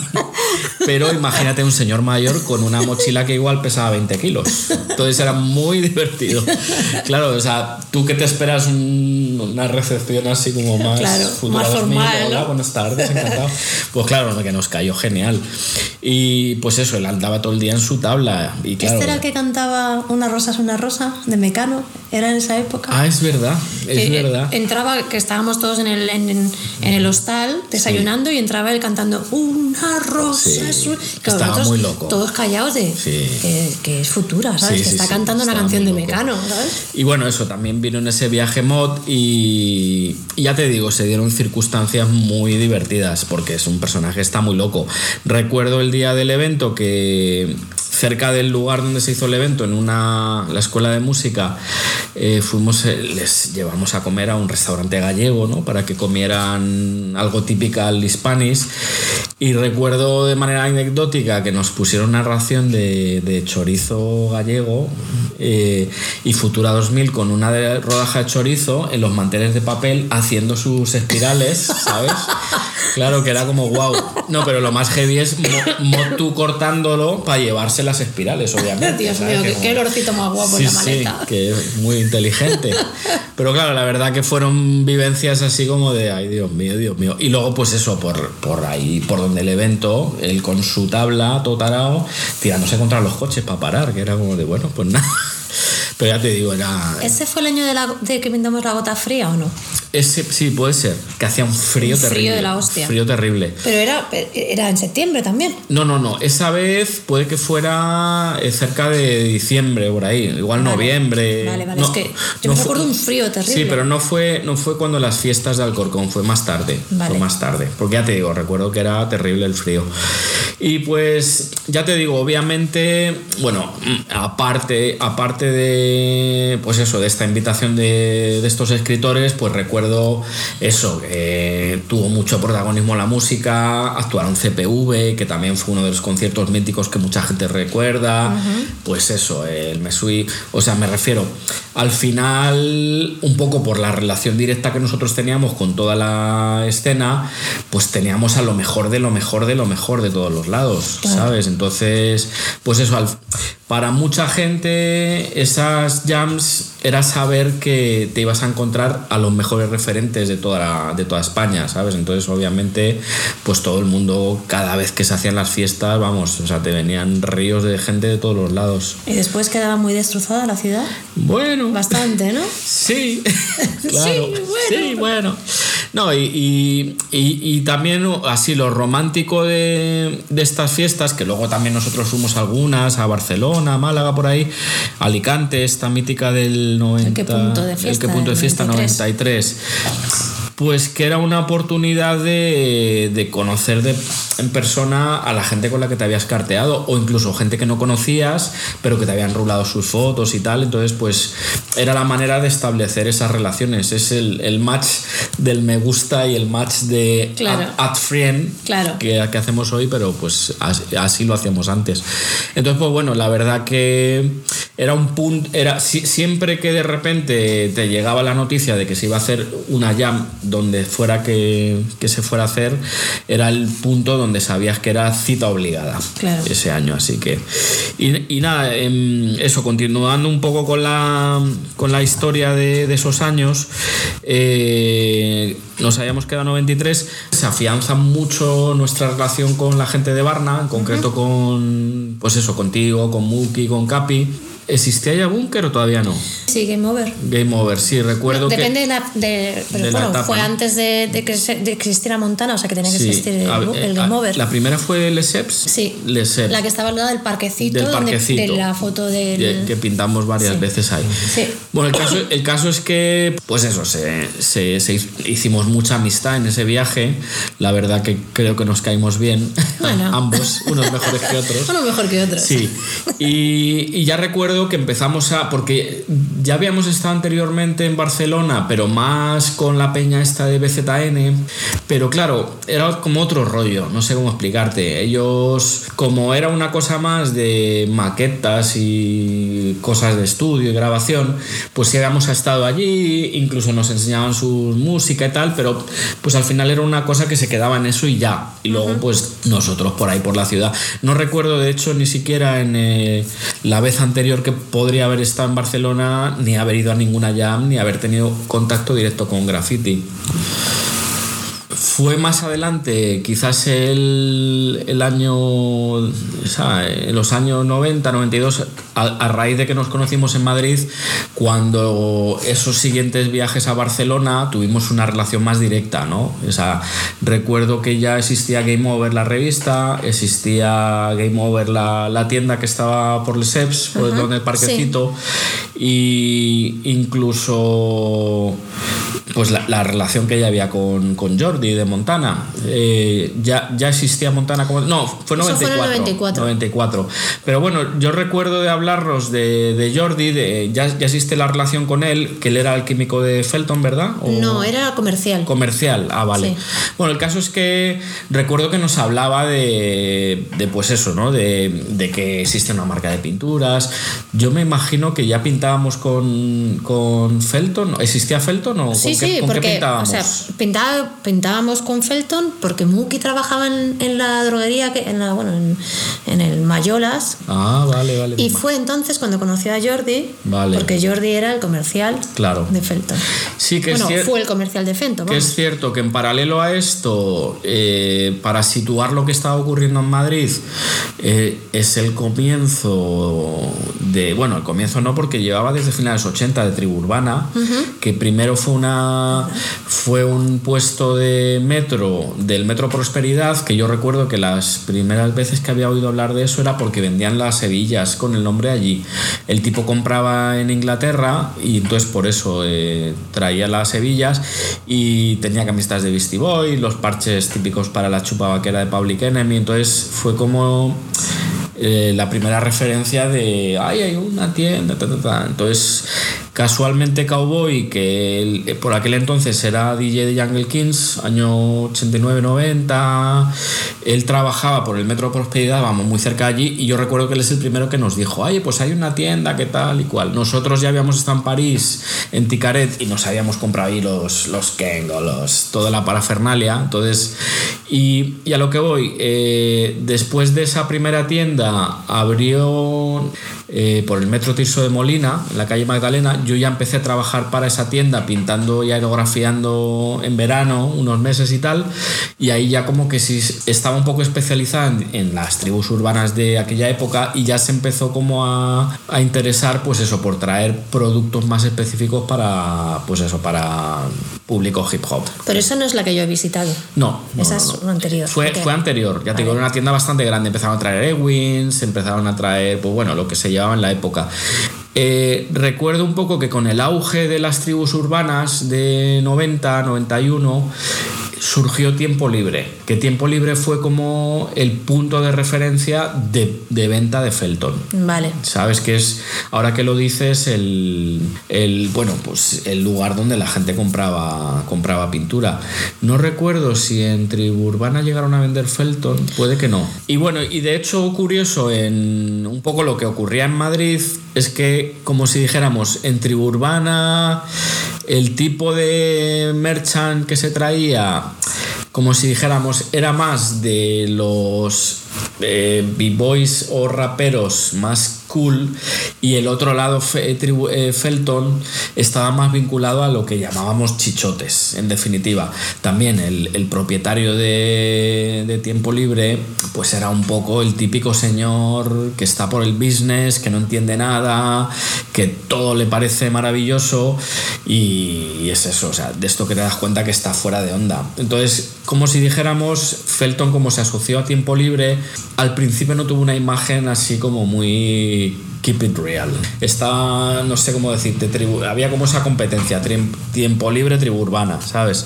Entonces ya te digo, me imagino que la primera, las primeras veces, o sea, no siendo esa etapa anterior en la que pintábamos más con novelty, duplicolor, eh, pues supongo que en aquel entonces empezamos a pintar con Felton, ¿no? Que empezó a tener una, Una gama un colores más espe- sí, más- sí. sí, más extensa y demás. Entonces ya te digo, esa, esa etapa en la que ya empezamos a visitar Barcelona y un poco de la mano de vosotros, sí fue muy prolífica, o sea, en el sentido de que pintamos un montón. De repente, no sé exactamente, que creo que le hemos hablado a veces, eh, creamos la crew de Acme. Sí, ¿Sabes? sí, sí. que, que en un principio éramos nosotros cinco Sí. y me suena que luego entró Ernesto. Sí, yo creo que sí. Yo creo que sí. De hecho, hablando de esto con Muki, eh, llegamos a la conclusión porque hay un póster central de una de Game Over que salimos todos. Claro. O sea, como una ficha técnica de qué hacemos ¿Quién es quién, uno. es verdad? Efectivamente. Entonces, bueno, en definitiva, eh, no recuerdo ni la excusa ni el momento puntual donde creamos Acme. Sí recuerdo que, eh, pues al principio, un poco por la. Pues eso, por todos esos viajes que hacíamos y un poco la relación que teníamos de amistad y que pintábamos tantas veces juntos, pues, pues tenía mucho sentido.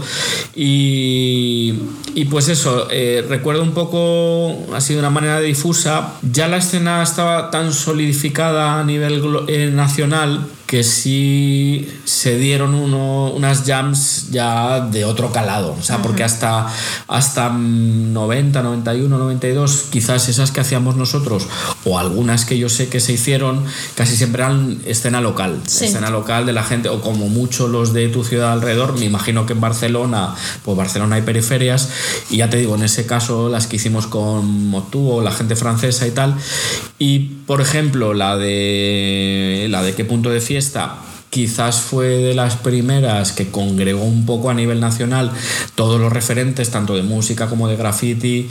Trajeron también esquías. Jane, no. Yo Yo es Bueno, que no me acuerdo, no me vamos, acuerdo, pero vamos. Sí, trajeron unas cuantas fi- figuras internacionales y luego pues la del 94 de Pueblo Español, pues para todos yo creo que fue como wow, ¿sabes? ¿Sabes de qué me acuerdo yo mucho del que punto de fiesta? Lo he explicado varias veces, Sí. pero no sé si te lo he dicho a ti. Que ya estaba dormida y empezó a sonar para, para mí eh, las trompetas del infierno, porque empezó, parecía que Porque la gente se dormida. pegaba, porque Sí. la gente parecía que se estaba pegando y era CPV. Obviamente. Y fui a mirar qué era y ya estaban todos vestidos de negro, menos, Menos tú. Y era como, ¿y este hombre de rojo qué hace ahí? ¿Sabes? Sí. Ese es mi recuerdo. Sí, hombre, la verdad, por no extender mucho el podcast, claro, en, en paralelo a mi trayectoria como escritor, pues estaba haciendo un montón de otras cosas, ¿sabes? Entonces, pues bueno, al final me sitúa un poco en, en muchos momentos de, de la escena, ¿sabes? Claro. Y de lo que estaba ocurriendo.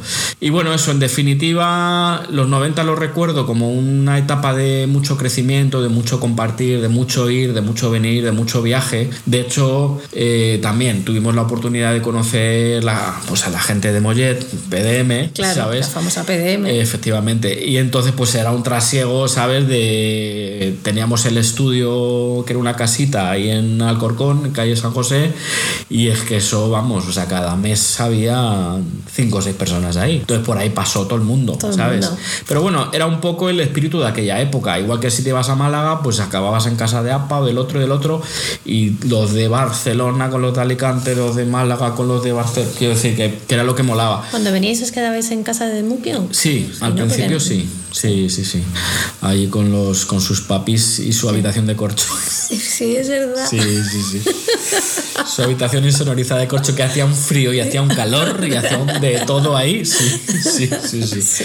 Sí, y, y bueno, el caso es que así de manera romántica y melancólica, recuerdo que una cosa que, ¿sabes? Se mantuvo, se mantuvo durante un montón de décadas dentro de lo que es este movimiento. Recuerdo en los 80, cuando tú eras el breaker y el raro de tu barrio, que a lo mejor cuando tenías la oportunidad de, yo que sé, te ibas a Madrid a dar una vuelta con tus amigos, y ibas por la calle y veías un muchacho con una gorra de Public Enemy, le parabas y le decías, hola, tú también eres rapero, ah, sí, ¿y de dónde vives? y tal, y, te y esa era la excusa, y de la manera más natural y más normal, ¿sabes? Y es algo que se extendió luego durante un montón de tiempo, o sea, y de hecho pasaba, a ti te llega una carta de no sé quién de Zaragoza que no conocías de nada, y de la misma manera, igual, las pues eso, la, la oportunidad de conocer en, en Benidorm a no sé quién y te abre sus puertas en París, ¿sabes? Sí, sí, sí. O en Alemania o en cualquier parte del mundo. O sea, eso es un nexo que se, se fue dando al principio. Que, Claro, que porque tampoco había precedentes de nada. Sí, no había precedentes Entonces parecía que era lo normal y familia, lo corriente. tu familia. Y, lo- y luego, pues, pues era una, una conexión súper rápida que nos pasaba a todos. Al final, sin saberlo, tienes unas mismas inquietudes, ¿no? Y convives con una escena de una manera y la entiendes de tal manera que rápidamente, pues a veces pues te habrá pasado, ¿no? Que conoces en los 90 a un alemán que no hablas ni su idioma, pero pues eso, te vas, pintas, comes, Sí. lo metes en tu casa, te da el teléfono, va dos meses después, podría ser un asesino en serie y te está yendo a su casa y a meterte. ¿sabes? Claro, también te podías ser un asesino en serie tú Ah, y matarlo en tu casa. ¿sabes? Sí. Entonces, en definitiva, era una conexión, pues eso, muy bonita, que se daba de una manera muy romántica, que yo no sé si se repite a día de hoy, pero vamos, que, que al final... Y sí recuerdo así una época dorada de, de fanzines, de movimiento de fotos, de, de viajes. Entonces, al final... Quizás veo que pasa un segundo plano lo que es la escena americana, en el sentido de que, quiero decir, al menos de los referentes que, que nosotros tuvimos, empezó a tener más apogeo el crecimiento de lo que estaba pasando en Europa. Pues efectivamente, vivieron esa época dorada pre-Star Wars, ¿sabes? Que, que fue un poco gracias a lo que todos nos enganchamos, ese decaimiento después de mi- mitad de los 80, principios de los 90, y yo creo que un poco por el impulso de todo eso que estaba pasando en Europa, Battle of the Years, todas las medallas Claro. en Francia, Suiza, Alemania, ¿qué ocurre? Que al final eso es lo que vuelve a darle una inyección de mucha fuerza al movimiento, al graffiti. Hubo un, de- un declive de, de lo que es el b-boy en el breakdance eh, de- desde finales de los 80, empezó como todo a caer, pero un poco el, el apogeo de todas esas jams de hip hop volvieron a darle mucho protagonismo al b-boying, Battle of the Year, B-Boy Sam, todo eso. Entonces, ¿qué ocurre? Que al final, para todos esos que organizaban esas jams y, y ese movimiento global, los referentes seguían siendo los neoyorquinos. Entonces, yo creo que fue una inyección de, de volver a reengancharles sí, otra entiendo. vez aquí. en- sí, un- sí. una transfusión sanguínea para que volvieran a, a- a Sí, entonces volvió a pasar que los neoyorquinos que a lo mejor en sus ciudades de orígenes, o sea, los americanos en general, empezaron a eso, a estar menos activos, la escena de lo que estaba ocurriendo en Europa les volvió a reactivar Claro. y a volver a hacer cosas aquí. Pero bueno, y al final lo que te decía un poco, retomando el espíritu de lo que había pasado los años anteriores, era todo, era todo constructivista en el buen sentido de que todo aportaba. Claro. O sea, que la, la- la sinergia y la energía que, que se estaba creando en- con el movimiento, con todas esas jams y con el propio crecimiento de los escritores, se vio para dar más impulso a todo lo que se pudiera dar impulso, ¿sabes? Que eso era lo positivo de lo que se creaba. No era por el ego de yo el que más, ¿sabes? Sino pues, si tienes la oportunidad de ayudar a alguien o que gracias a lo que tú haces, traerte a no sé quién, darle la oportunidad de que tenga Claro. más visibilidad, no sé quién que ya no la tenía, pues, pues eso era un poco el, el sentido.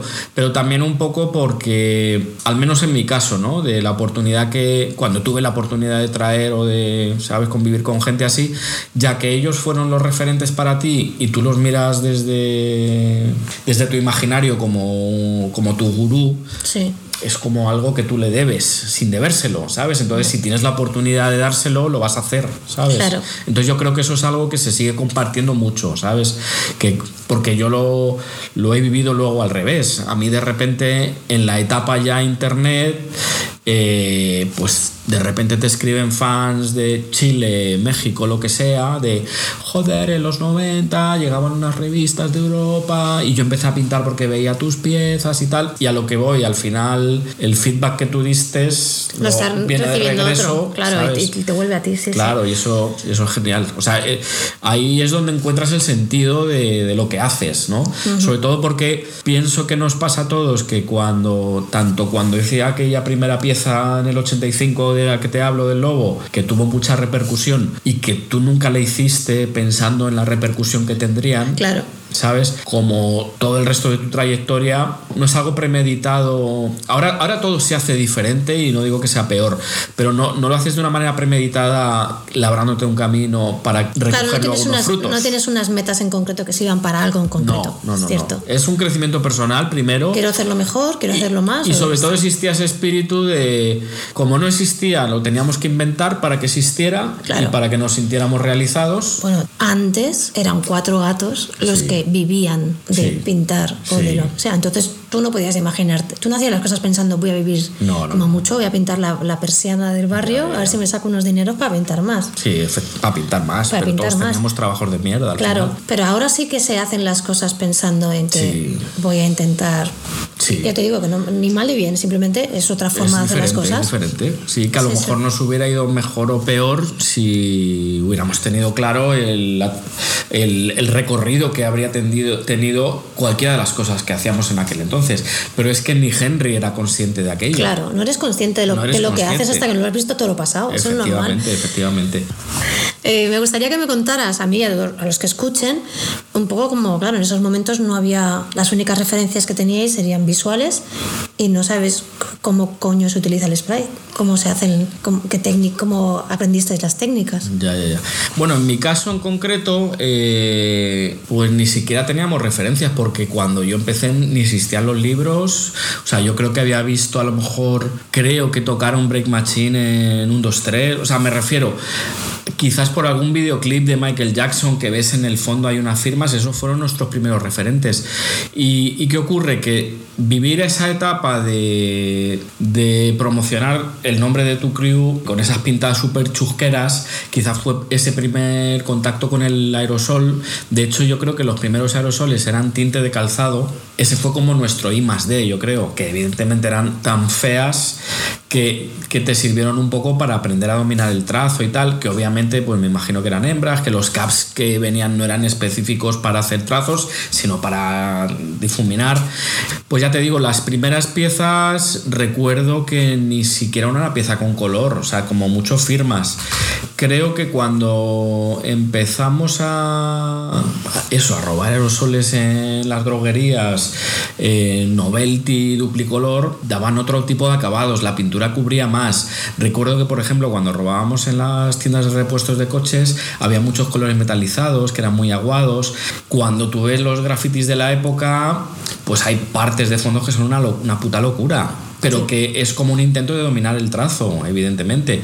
Y luego también una cosa curiosa que, que, entendimos luego más tarde cuando ya sí llegaron, pues eso, guerra de estilos o, o los libros, que ocurre que has visto en las fotos las piezas, pero nunca las has visto en tamaño real. Claro. Entonces, en proporción, si tú te das cuenta, las piezas de los, 85, de los 80s, 85, 86, son muy chiquiticas. Sí. Que cuando luego has tenido la oportunidad de verlos, verlas en Estados Unidos, o sea, se veían muy limpias y como muy bien acabadas, pero porque en proporción eran tres veces más grandes que lo que tú hacías. Claro. Tú ves el tren de Dondi y en realidad, o sea, unos chorretones y un trazo súper difuminado también por las por los Krylon o, sí, sí, sí. ¿sabes? O, o, las American Athens o las latas que ellos usaban, que es que al final es la misma mierda que la nuestra. Lo que sí que es cierto que intentabas como, ¿sabes? Como hacerlo lo más limpio posible, ¿sabes? Dentro de las posibilidades que te daba de spray. Y luego al final se, se empezaba a generar una sabiduría popular de las cosas que cada uno íbamos experimentando, o sea, el típico rollo de rajar el agujerito del propio cap o robar caps de, de laca o de cualquier cosa que tuviera cap. O sea, yo recuerdo el hecho de ir a comprar el pan o ir a cualquier supermercado, robabas el cap de lo que sea que tuviera cap, ¿sabes? Sí. Entonces era probar. Luego, por ejemplo, obviamente cuando tuvimos la oportunidad de ir la primera vez a París, eh, pues obviamente cuando tuvimos la oportunidad de, viajar a París y, y, ves ahí de primera, vamos, con tus propios ojos las piezas de otros escritores o tienes la oportunidad de convivir con ellos, pues claro, ahí rápidamente empiezas a saber qué es lo que tienes que buscar. Si el problema es, claro, cuando no tienes referentes y no sabes y nunca has visto una pieza ni siquiera de los Yankees, ¿sabes? Yo recuerdo haber visto Guerra de Estilos, pero claro, es como una puta locura. O sea, de repente eh, de hacer tus letras de palote hiper básicas o letras redondeadas tipo bomba, ¿sabes? sí. Que ponía breakdance o hip hop don't stop a ver una pieza de sin con su flecha, sus conexiones, sus tal, es como, vamos, una idea de olla. Entonces, claro, de repente fue un flash que pasa por tu mente, de repente desaparece, ya no tienes acceso a esa información y claro, tú empiezas a intentar traducir todo aquello, o sea, o sea, con todas las diferencias de, que había entre todos los escritores que había, cada uno con su estilo, es como, claro, de repente intentas sintetizar y claro, al principio tu manera de evolucionar es copiando como lorito todo aquello que habías visto. Claro. Flechas, brillo, o sea, por eso las Y todo a la vez. Y todo a la vez, obviamente. Entonces las piezas de los 80 es todo, todo. Sí. Hasta, hasta en mi pieza del lobo, el personaje tiene brillos por todos los lados, la chaqueta, la cazadora, la nariz, todo, todo tiene brillos. Y todo tiene fondo, y todo tiene relleno, y todo tiene 3D. O sea, yo no tengo un personaje con 3D, creo, pero por, los pelos, vamos. En definitiva, al principio es una época de experimentación y es un poco el. Igual, ves las, las piezas de DFR o de Fasin primeras y todos los fondos y todo es un puto caos. O sea, pero porque yo creo que al final era un poco ese, ese método de, de I más D para llegar a poder hacer un trazo, un trazo limpio Claro. ¿no? y contornear una, una pieza. Y ya te digo, al final el hecho de compartir con otros escritores te empiezan como a, a enseñar sus trucos. O sea, al principio obviamente no teníamos ni Fat Caps, ni Ten Seconds, ni New York Caps, ni nada, eh, porque no teníamos acceso a ellos y porque ni sabíamos que existían uno para cada cosa. Claro. Lo que sí que empiezas como a experimentar cosas. Pues yo recuerdo que le quitábamos incluso el circulito de, por donde sale la pintura, lo rajábamos, conseguíamos los trazos biselados. Y es más, recuerdo que cuando se daba la circunstancia de que dabas con un cap que a lo mejor te dejaba trazos muy limpios para contornear, ese cap lo guardabas hasta la eternidad. O el cap que se manchaba, que estaba ya tan usado, que Sí. hacía un trazo muy finito, entonces te lo guardabas religiosamente Sí, como sí, el cap de los brillos. De hecho, es más, hasta recuerdo de los primeros viajes a París que todos los escritores teníamos nuestro tarrito de cristal con los caps, Sí. le echábamos acetona y ahí los Sí. limpiábamos y los Lo teníamos. soplábamos. sí, efectivamente. Y, ya te digo, obviamente después, eh, cuando ya empiezas a, a viajar y empiezas a ver con lo que pinta uno, con lo que pinta otro, con que hay diferentes gamas, que hay edad. Por ejemplo, en, en París tuvimos la oportunidad de pintar con Altona y Sparbar.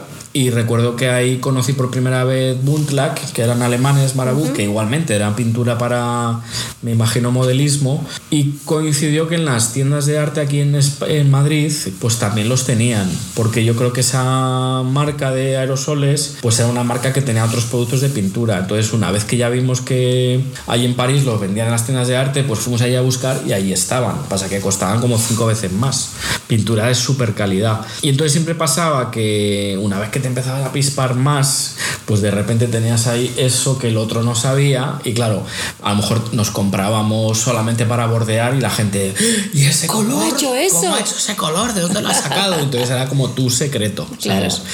La verdad que el, como no había referentes anteriores, nunca nadie te explicó cómo había que hacerlo. Y es más, incluso el, el desarrollo de estilo, de letras o de personajes.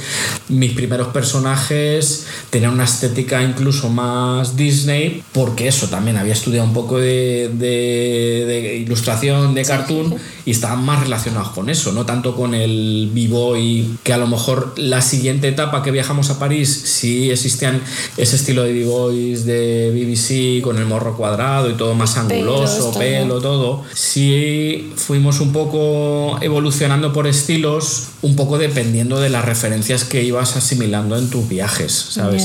Entonces ya te digo, al final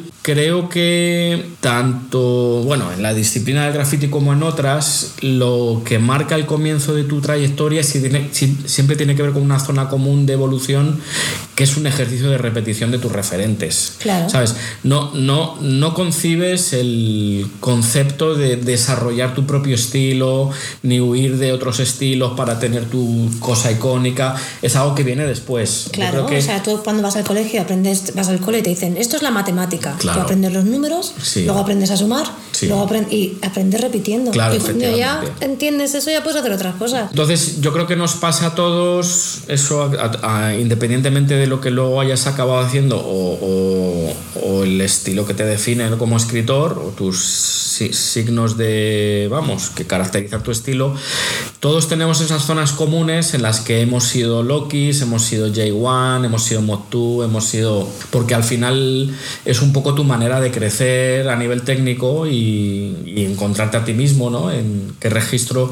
es en el que Te gustas, ¿sabes? te que te sientes mejor, identificado y, y ya está. Sí, sí. Y la verdad que yo creo que es la manera de evolucionar. Por ejemplo, en mi caso concreto con respecto al nombre que me acompaña mucho tiempo, o sea, Sí. en un primer momento hasta que me puse fase 2, eh, pues experimenté con cualquier cosa, lo que te decía. Eh, al principio pones el nombre de tu crew, nadie te ha explicado que tú tienes que tener una K, entonces pues tú pones los Manolito o frases que te van diciendo por ahí que son comunes así en el movimiento. Si un momento que recuerdo haber puesto Búfalo con dos Fs, haber puesto Pablo 85 y ya te digo, en el, en el año 85 yo creo que son las primeras que pongo 2. Evidentemente no tenía conocimiento de que de Face 2 de New York porque ap- apenas había visto el documental de Style Wars, pero tampoco se hace mucha hincapié a su figura. Sí. Y lo que sí que es cierto que pues que evidentemente no eres el único Face 2 en el universo.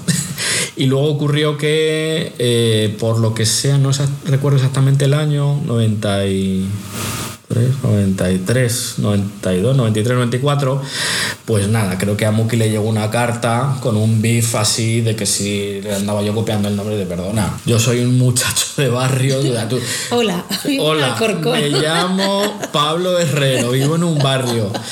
Ya me hubiera gustado a mí conocer tu trabajo porque me hubiera avanzado de una manera más, más exacta, pero bueno, en definitiva, pues de repente este señor se sacó un beef y pues bueno, pues nada, si se ha sentido usted ofendido, señor, siento mucho, todos mis respetos, ya te digo, no, para, para nada para mí fue un referente porque de hecho ni estéticamente lo que yo he hecho nunca y mucho menos el hecho, o sea, pues hubiera copiado a uno más que hubiera tenido más cercano. Bueno, en definitiva, coincidiendo con este capítulo, pues también el hacer el ejercicio de repetir tu nombre, tu nombre, tu nombre, tu nombre, esa combinación de letras, llega un momento como estás hasta las narices y, y, quieres como experimentar otras cosas y coincidió que hice como una transición a faceta. Estéticamente me gustó, pues eso, esa combinación de letras, añadido a que el referente clásico de mi adolescencia, que fue Mazinger Z, entonces encontré como que, pues mira, Z suena bien, las letras me gustan cuando escribes tu nombre, la Z es una letra, o sea, es, un, es una letra en la que le sabe muy poderosa y y le puedes sacar mucho estilo, la T siempre es una putada. Eh, casi todos los escritores yo creo que hacemos ese ejercicio de ir probando, probando, probando, cambiando y bueno, pues, pues en un momento determinado eh, cambio. Ya te digo, hay una etapa de transición muy cortita en la que puse faceta durante un tiempo y luego ya me quedé con Z y yo creo que desde 94 en adelante ya, ya sigo con Z hasta el día de hoy. Y fíjate que estaba el, el FASE en, Barcelona y con él en cambio sí. No, no, me refiero que es que al final ya ves tú, igual que había un FACE en eh, Alemania, de CMP, que, que y en, eh, y en Londres, pero bueno, yo qué sé, como, pues vale. Claro. ¿Sabes?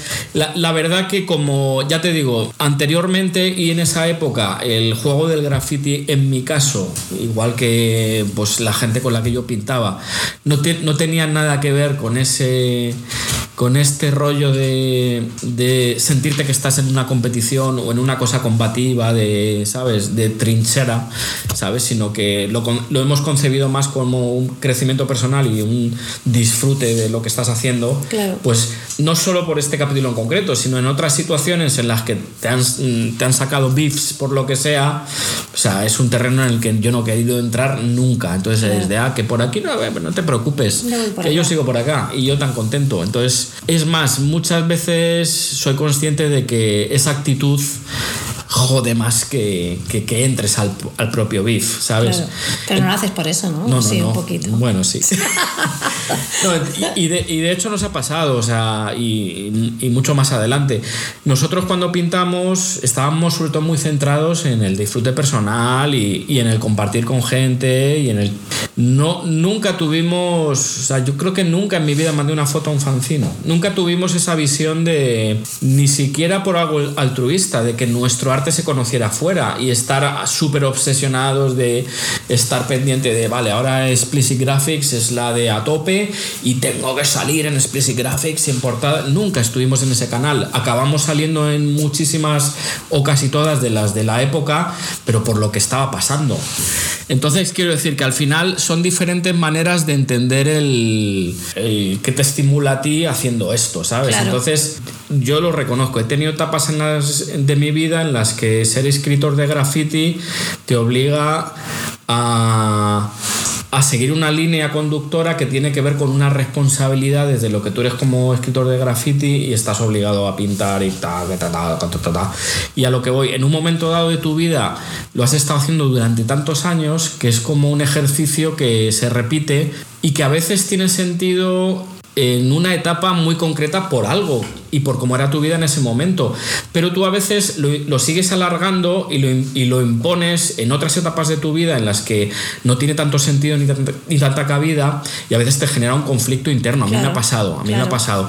A, a, lo mejor a nivel emocional no estás con ánimos como para irte a tal y cual porque necesitas... O a nivel, a nivel creativo, pues eh, no, estás. No, estás. Y yo, por ejemplo, eh, con muchas cosas en mi vida, me pasó, por ejemplo, con la música. La música, empecé a hacer música por hobby. Eh, nunca pensé que iba a, grabar nada ni ganar ni un puto duro con ello. Se convirtió en una herramienta con la que me sentía muy bien, con la que llegué a comunicarme con un público al público le gustaba lo que yo hacía, se convirtió en mi profesión, empecé a girar y de profesión y de disfrute se convirtió en obligación porque me, ganaba el dinero con ello y si no lo hacía no, me, no tenía para tal y se convirtió en una frustración. Entonces con el graffiti y con la pintura me, me ganó la vida con ello he tenido que aprender a dosificarlo para que cada cosa tenga sentido en el lugar en el que tiene que tener sentido. Por ejemplo, me pasó en una etapa de mi vida en la que estaba muy activo en el graffiti, viajando un montón, comiendo bocadillos de chope todo el día, pintando en Viña Rock y durmiendo en el suelo y, y quemándome por el puto sol y llegaba a tu casa y luego tenía que trabajar y tal, y, así tienes una cantidad de desgaste brutal, pues llega un momento de tu vida que dices, es que ¿para qué coño hago esto? No tiene sentido. además es que ya lo has hecho. Sí, y que, y que está muy guay tener 95 piezas, ¿sabes? En, en un año o 295.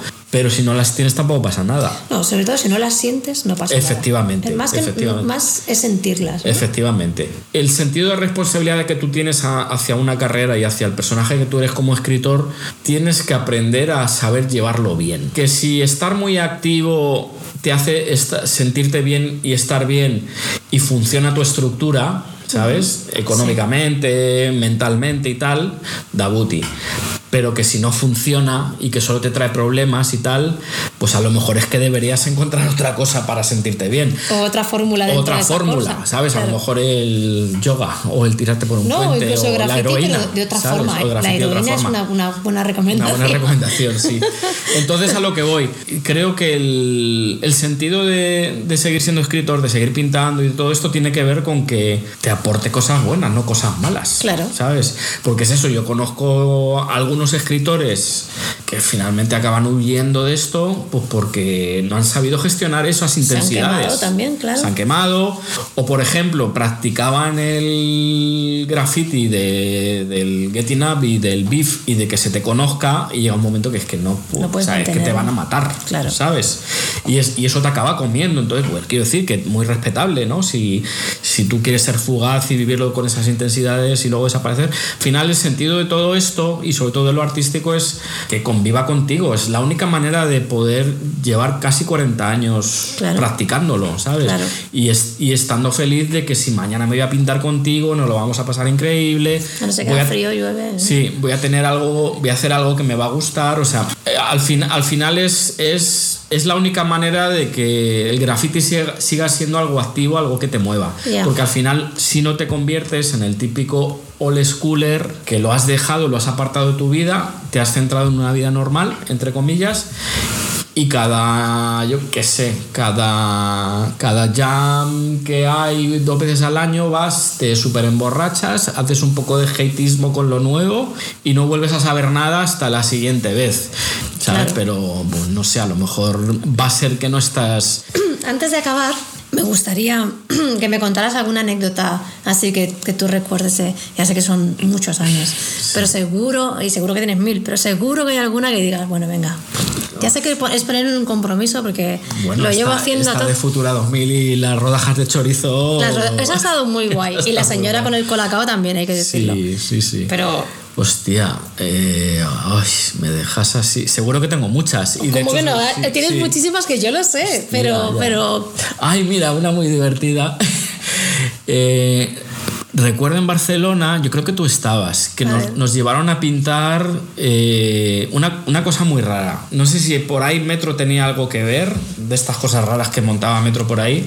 Recuerdo a Chop, recuerdo a Muki, y recuerdo que era una jam de estas de Poblanou del Bellos, o vete tú a saber, ¿sabes? Y y era típica ya de, de grupos, de b-boys, de grafiteros, de la pelea de las ocho, sí. los, que se emborrachan, todo bien cronometrado. Pero en concreto a, a, esta parte de ACME nos contrataron para que pintáramos la discoteca. Entonces andábamos con la coña de por qué las palomas dicen sí. ¿Te acuerdas que la habíamos puesto, ya en... ya ves tú, estas gilipolleces que nos daban. Entonces recuerdo que pusimos eso. Y era Eh, Yo no estaba pintando, pero. ¿Te acuerdas de.? Sí. Y recuerdo que era típica discoteca ruidosa, eh, con la música toda hostia, que cuando pintas no te enteras ni de lo que estás pintando. Y recuerdo como que también estábamos. Era como party. Sí. Y estábamos pintando como en una, dentro de una barra donde están las estanterías con las bebidas y era como que quitaban las bebidas, pintábamos un cacho, las volvían a poner porque mientras la discoteca estaba viendo y la muchacha estaría sirviendo las copas, me imagino. Era como Una muy surrealista, una sí, sí. locura, muy surrealista. Y por ahí el dueño y ay, qué bonito, y espera que te invito, y espera, y traían como amigas y volvían y para acá, o sea, una cosa muy, muy, pues eso, muy de las películas de los 90, sí, de drogas y rock and roll. Sí. Que nosotros no nos drogábamos ni nada, pero bastante teníamos. Recuerdo que la jam fue una puta locura, ¿sabes? O sea, de esto que lo que pintamos fue horrible. Recuerdo que pusimos por qué las palomas dicen sí, yo dibujo unas palomas. Bueno, en definitiva, típico que ya acaba la jam, me imagino que era típica jam local donde la- los muchachos a no sé qué horas iban en Renfe porque no se acabó más o menos pronto. Y se ofreció a que nos llevaba a Barcelona el dueño de la discoteca. Entonces, ya acabó la fiesta, ya no quedaba nadie, y entonces recuerdo que quedaba, eh, el organizador se habría ido, me imagino, y recuerdo que quedábamos Mukicho y yo, y la historia es que esperando para coordinar que el tipo nos, llega, nos llegara, pues ya hizo sus cajas, sus cosas y salió. Y le recuerdo así vestido como un pimp, que seguro que no iba como un pimp, pero yo lo recuerdo como un pimp, así, como el típico señor de torrente, así súper sórdido. Y bueno, el caso es que nos montó en un cochazo así tipo Mercedes o lo que sea, y recuerdo que íbamos atrás, Muki, Muki, Javi y yo, pues eso, como nos habíamos manchado, en la discoteca nos habíamos estado lavando las manos con aguarrás y demás. Entonces, bueno, el caso es que ya íbamos en el coche y el señor todo el rato como haciendo bromas pesadas, así de, de lo peor. Y entonces no- recuerdo que nos dijo que de camino tenía que parar para, para que viniera una amiguita eh, que la tenía que llevar a Barcelona. Entonces, por ahí, en mitad del trayecto, para y viene como la típica prostituta, como rumana, con un abrigo de pieles. Y claro, nosotros eh, por la situación y las risas, pues bueno, la tipa se sienta, hola, buenas tardes y tal. Y claro, era como una cosa muy surrealista que no entendíamos. Pasaba que de repente la muchacha eh, pues estaba ahí hablando con el señor y el señor dijo algo así como que, que olía mucho a guarrás. Aquí huele a guarrás. Porque nos habíamos estado lavando las manos y yo, yo ah, sí, sí. Y recuerdo que, que Chop también lo entendió. Y yo recuerdo que Muki estaba en el medio así como, como que nos miraba y tal. Y nosotros esto que, ¿sabes? Que no entendíamos nada. Y de repente pegó así un alarido diciendo, yo no me voy de guarras ni a ningún lado, ¿sabes? Y claro, de repente imagínate que para el señor se da la vuelta a la tía de, pero ¿qué estáis diciendo? ¿Sabes? Y nosotros, ¿pero qué te pasa? Dice, no, no, que yo no me voy de puta ni nada. Y entonces Muki se pensaba Que que, el señor "Ir de había, guarras". que el señor había dicho que si nos íbamos a ir de guarras. Y ya estaba dando por hecho de que la señora que montó era prostituta. Claro, claro. Y bueno, claro, nosotros así. Y, y claro, imagínate la cara de la señora y la cara del señor. Y nosotros, pero tío, pero ¿qué pasa? Y, tal. Y entonces ya el resto del viaje así, totalmente En callados, en silencio. de, Dios mío, Dios mío. este Muki, Así tío. que Muki y las guarras. Muki y las guarras. Pues bueno, así se va a titular el. el Sí, pues mira. podcast. El podcast de Graffiti, Muki graffiti a mediados de los 80, Z, graffiti medio de los 80 y las guarras. y las guarras. Una, una vida de lujuria. De lujuria. Pues nada, eso, que la verdad nos podríamos extender un montón porque hay mil anécdotas y luego pues lo que te decía, en paralelo a la trayectoria como escritor, no solo la mía, sino de muchos de nosotros, pues se desarrolló en otros ámbitos, en, pintu- en pues eso, diseño, música, Sí, sí, sí. b-boying, también podríamos hablar de adictos. Es que lo que te iba a proponer es, es que hiciéramos un segundo episodio. Vale. No, solo una segunda parte. Vale. Porque, evidentemente, pues contar casi 40 Sí. años de historia en una hora y Es que es pico, imposible. pues es imposible. Dos horas, lo que sea. No Sí, puede ser. Efectivamente. Vale. No, incluso también, pues eso, nos hemos quedado en los 90. Pues, joder, imagínate. Ya, que por eso. Imagínate. Así que pues nada, que encantado, que nos veremos en próximas ediciones. Sí, dentro, espero que dentro de poco, a ver si Sí. permiten las restricciones, las no restricciones, etcétera. Y nada, y eso, eh, navegaremos sobre nuestras neuronas para sacar más anécdotas que yo creo que, Tú- que yo son sé, muy o sea, a ver, interesantes. yo, yo me sé miles que me habéis contado, pero claro, Sí, yo no las voy a contar, tienes que contarlas tú. Vale, vale, Entonces pues yo, eh, muy bien, esta me, ya me has hecho llorar, o sea que muy bien. Pues genial, bueno, pues lo dicho, que muchas, gracias, nos vemos pronto. Perfecto. Hasta aquí otro episodio de Breaking the Rules. Esperemos que lo hayáis disfrutado tanto como nosotros dos. Ya sabéis que podéis encontrar el texto resumido en musa71.net, acompañado de fotos que refuerzan el mensaje y la historia. Nos encanta leer vuestros mensajes, nos encanta recibir vuestros feedback, así que por favor seguir haciéndolo. Espero poder contar con vuestras escuchas y vuestros comentarios en el siguiente. Y me despido como siempre, recordándoos que la historia no está escrita en piedra, pero no se puede cambiar.